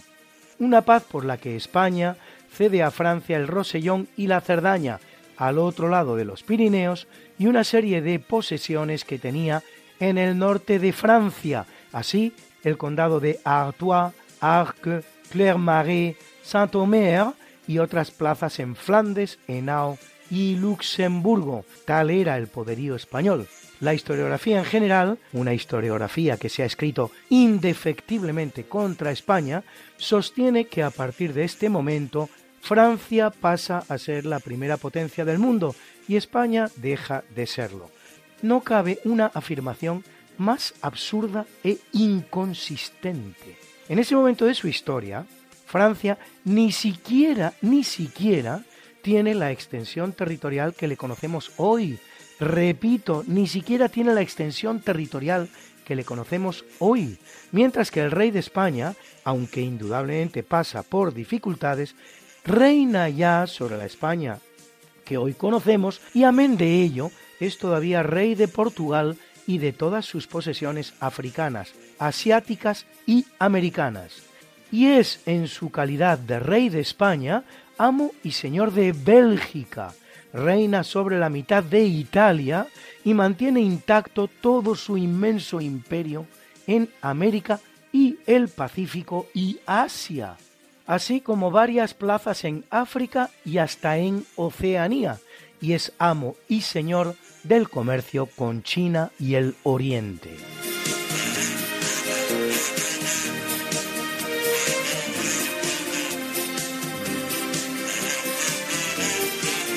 Corre el año de 1831 cuando, dentro del proceso de guerras civiles americanas que siguen a la expulsión de los españoles del continente y al fin de la Pax Hispana en América, acontecida un año antes la muerte de Simón Bolívar, la Gran Colombia que había constituido la expresión máxima de su obra secesionista frente a la corona española, se disuelve, dando lugar a cuatro nuevas entidades políticas.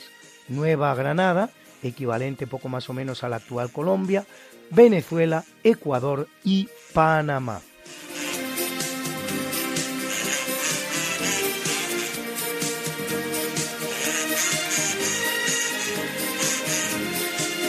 En 1869 la emperatriz española de Francia, Eugenia de Montijo, inaugura el Canal de Suez, canal de 163 kilómetros, llamado a abrir a los barcos un paso entre el Mediterráneo y el Mar Rojo, vale decir a la postre el Índico, obra en cuya construcción trabajarán más de un millón y medio de obreros durante diez años y para cuya inauguración Giuseppe Verdi compone la ópera Aida. La fecha coincide curiosamente con la que justo 30 años antes, en 1839, se producía el estreno de su ópera Oberto Conde de San Bonifacio, con la que Verdi inicia su meteórica carrera como compositor de ópera. Luis, Luis, Luis. ¿Qué pasa, Mariate? ¿Les has recordado ya a nuestros oyentes lo de nuestro programa? Hija, qué susto. Pues no, la verdad. Pues hay que hacerlo, Luis. Pues sí, amigos, porque todos los jueves a la una de la mañana y muchos domingos a las tres de la tarde, Mariate Aragonés, que es mi mujer y este servidor, estamos de nuevo con ustedes contándoles más y más historia. Pero historia de la buena, con mayúscula. En el programa Esta no es una semana cualquiera. Y con la mejor música. Mariate, ¿y los que no puedan escucharnos en directo? Siempre pueden entrar en el podcast del programa. Esta no es una semana cualquiera. Acuérdense, esta no es una semana cualquiera. Y escucharlo a la hora a la que más les guste escuchar la radio. Pues ya lo saben amigos, esta no es una semana cualquiera. Con Mariate Aragonés y Luis Antequera. La historia como es. Y no como nos gustaría que fuera.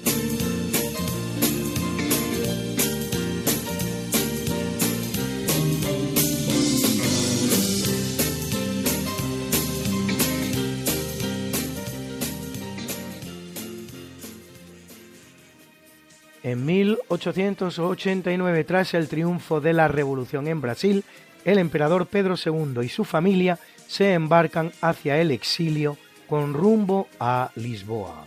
Nacido en 1825, Pedro II es el segundo y último emperador de Brasil.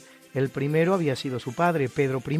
Desde que en 1831, con cinco años de edad, asciende al trono, hasta este 1889, 58 años por lo tanto. A pesar del importante progreso que introduce en el país, será derrocado por Diodoro Fonseca, que proclama la República del Brasil.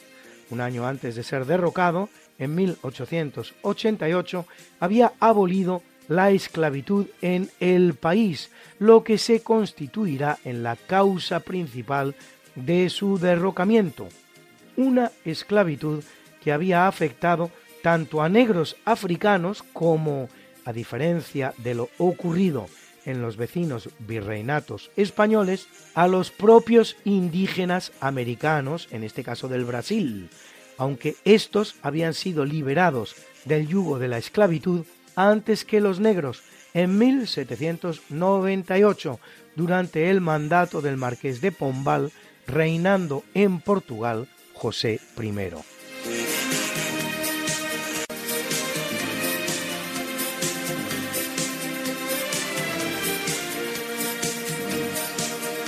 Corriendo el año de 1903 en el que es su segundo congreso, el Partido Obrero Socialdemócrata de Rusia, POSDR, el Partido Comunista, para que nos entendamos, se divide en mencheviques, que significa minoría, de Yuli Martov, algo más moderados, y bolcheviques, que significa mayoría, de Vladimir Ilich Ulyanov, alias Lenin, que con el tiempo serán los grandes triunfadores de la Revolución rusa.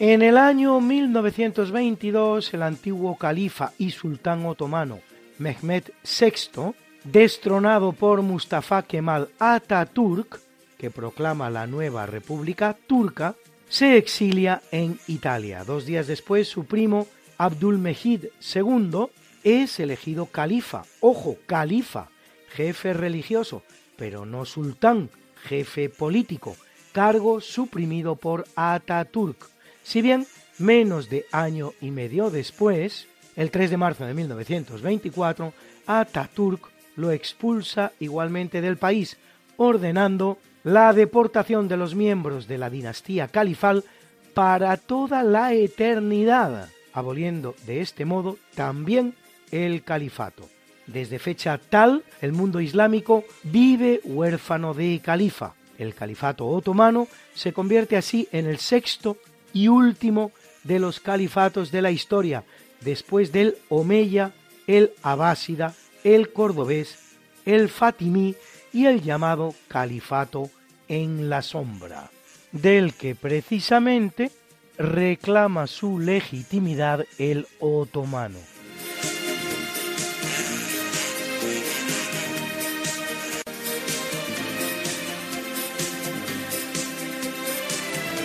Y es fecha de importantes progresos tecnológicos, porque en 1947 tres físicos norteamericanos, John Bardeen, Walter Brattain y William Shockley, descubren el transistor apócope de transfer resistor, dispositivo electrónico semiconductor utilizado para entregar una señal de salida en respuesta a una señal de entrada. No confundir con un aparato de radio, el famoso transistor.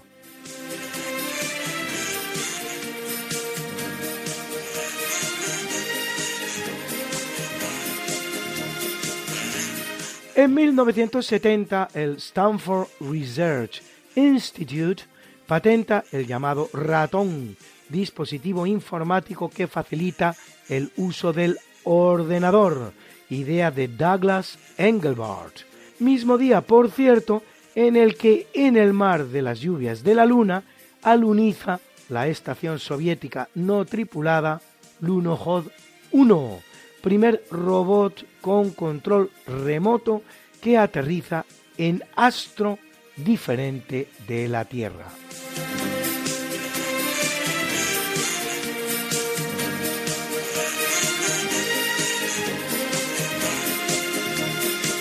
En 1989, en el marco de la llamada perestroika propiciada por Mikhail Gorbachev en la Unión Soviética y los países del telón de acero, se reúnen en Praga 15.000 estudiantes para rendir homenaje a Jan Opletal, joven asesinado en la misma fecha, pero de 1939 durante la ocupación nazi, con ocasión de lo cual exigen reformas al gobierno comunista del país.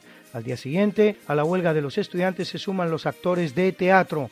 El 19 de noviembre se funda el Foro Cívico, iniciándose así la llamada Revolución de Terciopelo, que concluye con la caída del régimen comunista checoslovaco.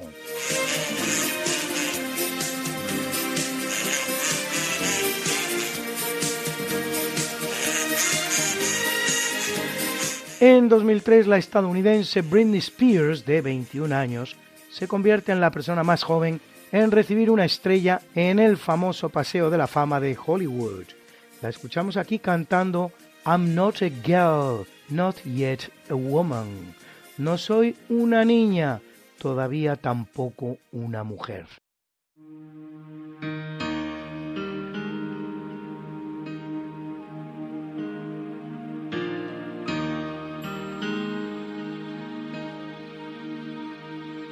I used to think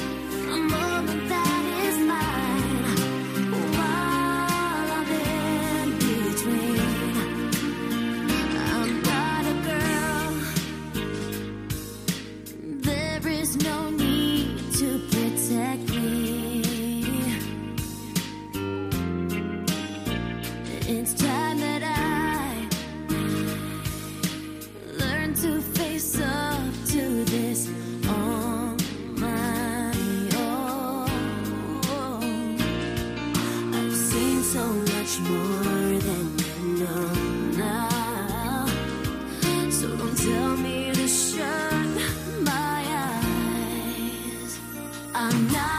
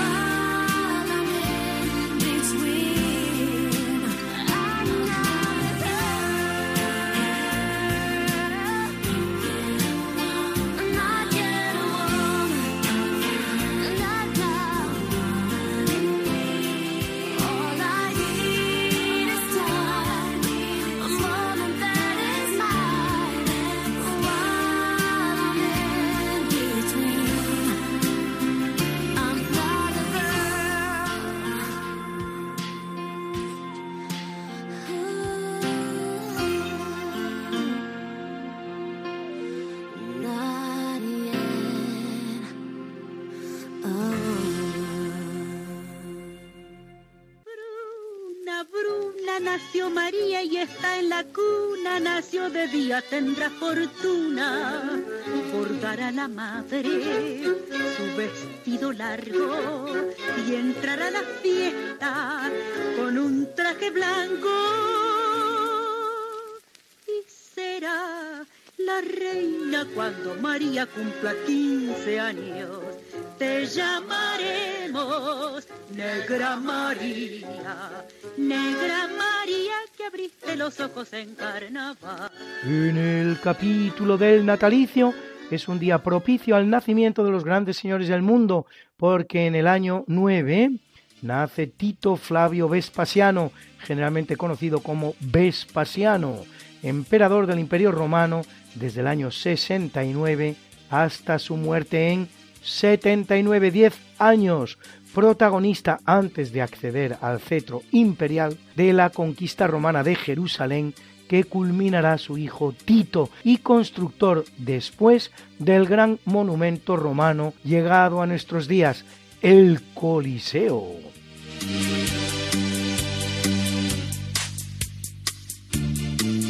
En 1502 lo hace Atahualpa, último emperador inca al que derrota en la famosa batalla de Cajamarca uno de los grandes generales de toda la historia, el extremeño Francisco Pizarro, que con 168 hombres consigue derrotar al fabuloso ejército incaico formado por 40.000 soldados y apresar al Inca.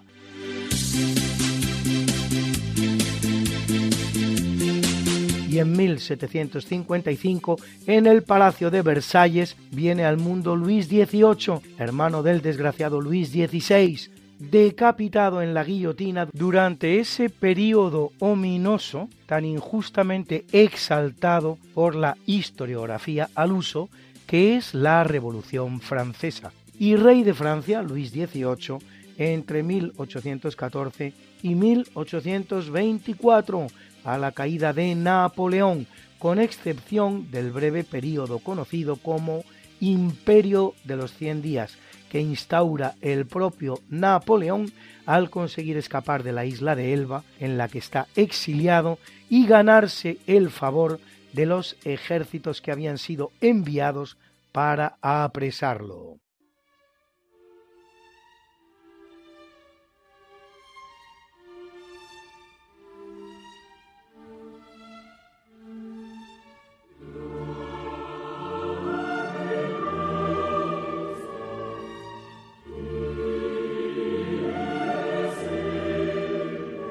En el capítulo del obituario muere en 375 en la actual Eslovaquia Valentiniano I, emperador desde 364 del Imperio Romano, que reparte con su hermano Valente, quedando él con la parte occidental con capital en Roma. Habrá de hacer frente a varios pueblos germánicos, entre los cuales notablemente los alamanes, a los que conseguirá convertir en aliados, y también a sajones, pictos y escotos en la isla británica y en las costas de la Galia. De origen muy humilde, de hecho aprende a leer en la milicia, su política interior es recordada como honesta y fructífera.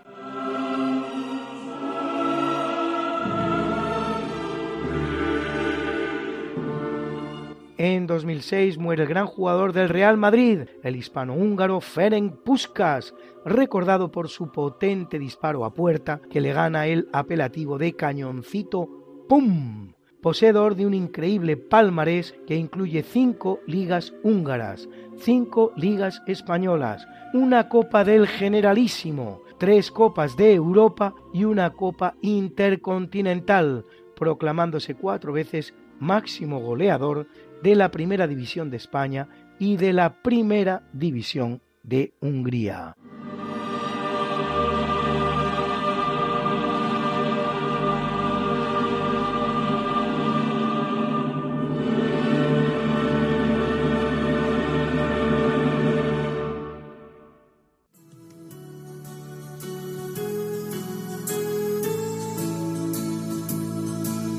Felicitamos hoy al gran cineasta norteamericano Martin Scorsese, director de títulos como Taxi Driver, El Cabo del Miedo o Silence.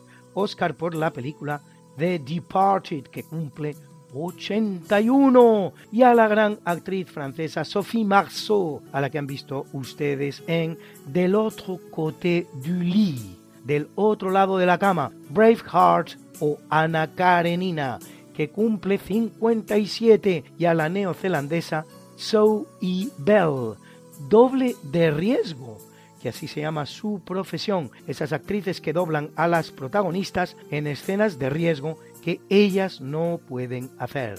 Zoe dobla, por ejemplo, a Yuma Thurman en Kill Bill. Amén de ello, coprotagoniza la gran película de Tarantino, Death Proof. Cumple 45.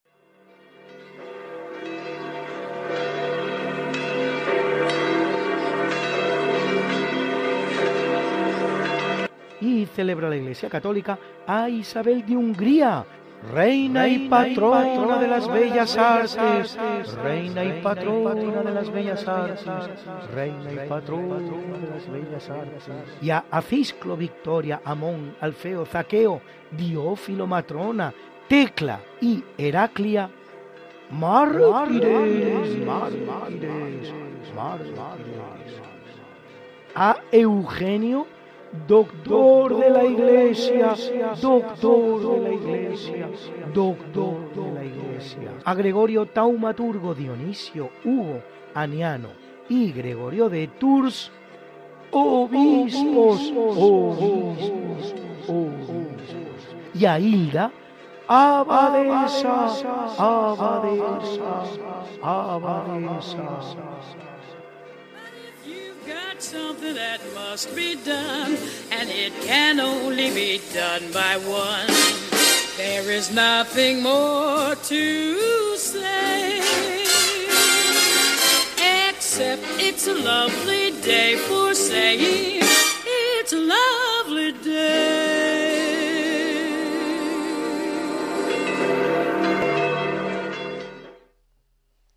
Y el profesor José Manuel Amaya presenta la sección de curiosidades científicas. a ustedes desde esta emisora. Buenas noches, señoras y señores oyentes de Radio María. Soy José Manuel Amaya y como siempre, un honor dirigirme a ustedes desde esta emisora y en este mm, programa. Antes de empezar o antes de continuar donde me quedé la semana pasada, quiero hacer una aclaración porque mm, me falló la memoria, efectivamente. Es una cosa que puede ocurrir y efectivamente pues lo que me ocurrió a mí porque cuando yo les hablo a ustedes no tengo ningún papel delante, ni con fechas, ni con frases especiales, ni nada de eso. Me confío solamente a mi memoria. Y el otro día me falló la memoria, cosa que puede suceder y de hecho sucede más y más cuando se tienen años como tengo yo. Les dije que eh, Morris Slick, que fue el que fundó el llamado Círculo de Viena, que fue justamente donde se inició la formación de la llamada filosofía de la ciencia en el año 1992. Le dije que era alemán, incluso recuerdo que les dije, voy a subrayar la frase, la palabra de alemán, y luego ya les diré por qué la subrayo. Y mm, fue contratado en la Universidad de Viena para encargarse de la cátedra de filosofía de las ciencias inductivas. Y yo les dije, lo mismo que vamos la misma cátedra que ocuparon antecesores suyos como Boltzmann y yo les dije Boltzmann Ludwig Boltzmann que era, era, era austriaco concretamente también y que terminó su vida en muy malas condiciones porque les mm, manifesté tenía eh, la enfermedad una enfermedad psíquica eh, de que era bipolar. Y por las razones de la enfermedad como en aquellos tiempos no existían eh, psiquiatras especialistas ni tampoco la psiquiatría estaba avanzada, pues entonces los psiquiatras de aquella época, les estoy hablando de primeros del siglo XX, les estoy, hablando en la fecha 1906 concretamente, lo que hacían para paliar los efectos negativos de la bipolaridad. Y, la- y además aprovecho también para decir que la bipolaridad se eh, desarrollaba más mm, eh, de una forma más rápida cuando había motivos exteriores como por ejemplo la burla de sus compañeros cuando mm, publicaban sus, investigaciones bueno pues Boltzmann mm, descubridor de la teoría cinética de gases y también tenía una constante especial que es más la constante de Boltzmann. Entonces, por circunstancias de salud, los médicos le recomendaron que cambiara de clima, es decir, que pasara del clima de Austria, pasara al clima, a un clima más suave en, en el norte de Italia.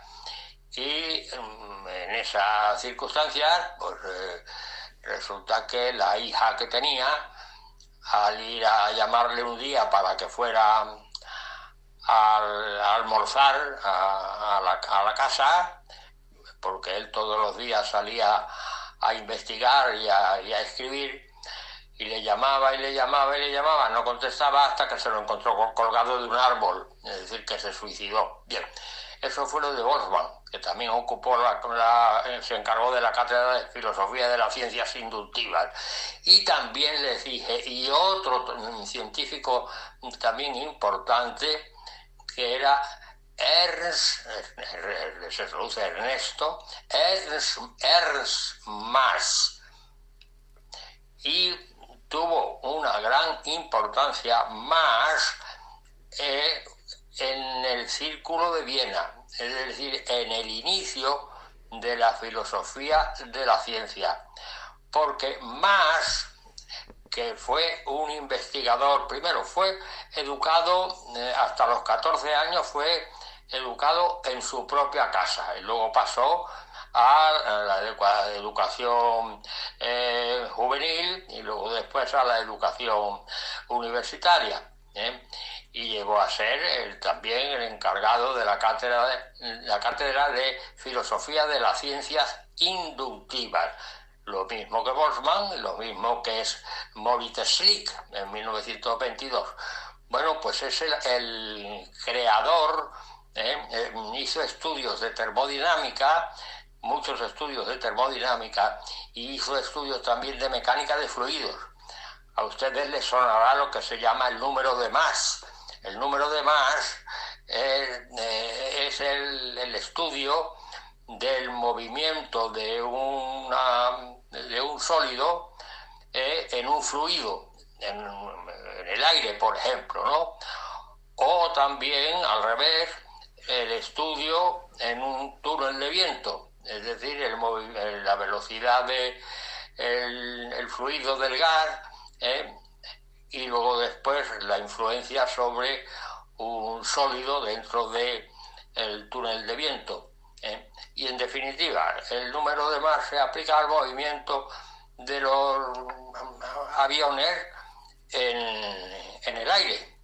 Y el número de más es muy simple, es V partido por C, en donde V es la velocidad del sólido en el fluido y C es la velocidad del sonido en ese fluido, por ejemplo el aire, ¿no? Entonces esa relación que es adimensional, porque son el cociente de dos velocidades, ¿eh? esa relación se llama el número de más.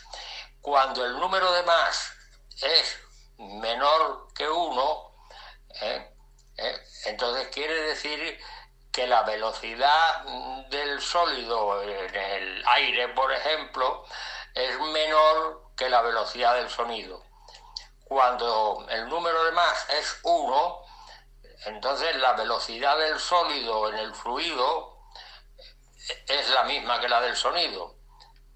Y cuando es mayor que 1, entonces estamos ya dentro del movimiento supersónico. ¿eh? De modo que tenemos tres casos. El primero es velocidad del sólido menor que la del sonido, movimiento subsónico, velocidad del sólido igual a del sonido, movimiento sólido es el límite, y velocidad del sólido mayor que la del sonido, movimiento supersónico. Y además de estas cuestiones eh, puramente físicas, también se ocupó del estudio de las de relaciones psíquicas y físicas. Por eso tuvo influencia en la formación del Círculo de Viena, que tomó sus investigaciones eh, con mucho interés.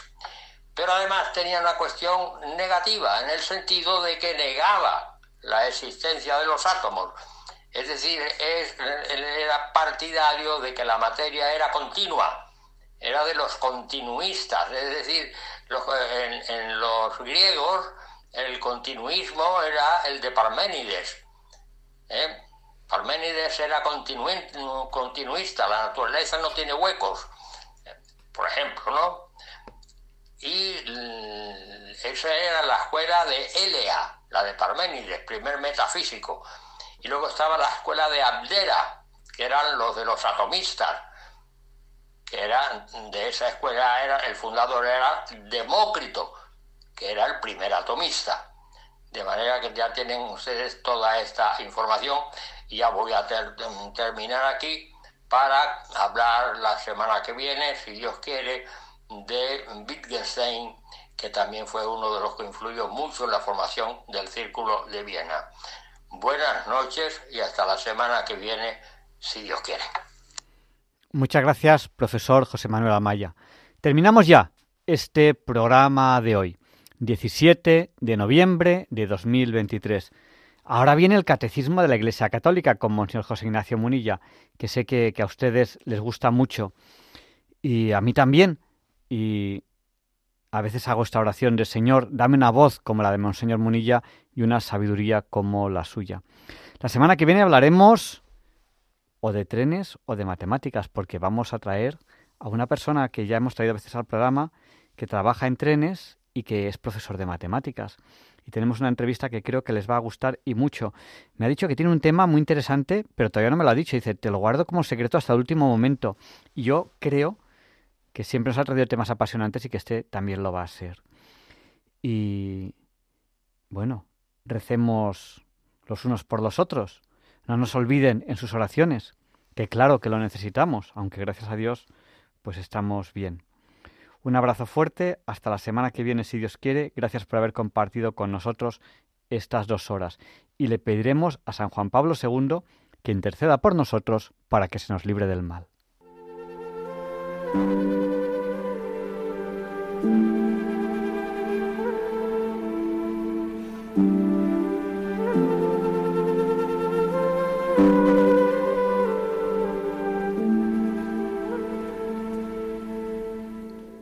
Y así concluye en Radio María el programa Diálogos con la Ciencia. Dirigido por Javier Ángel Ramírez.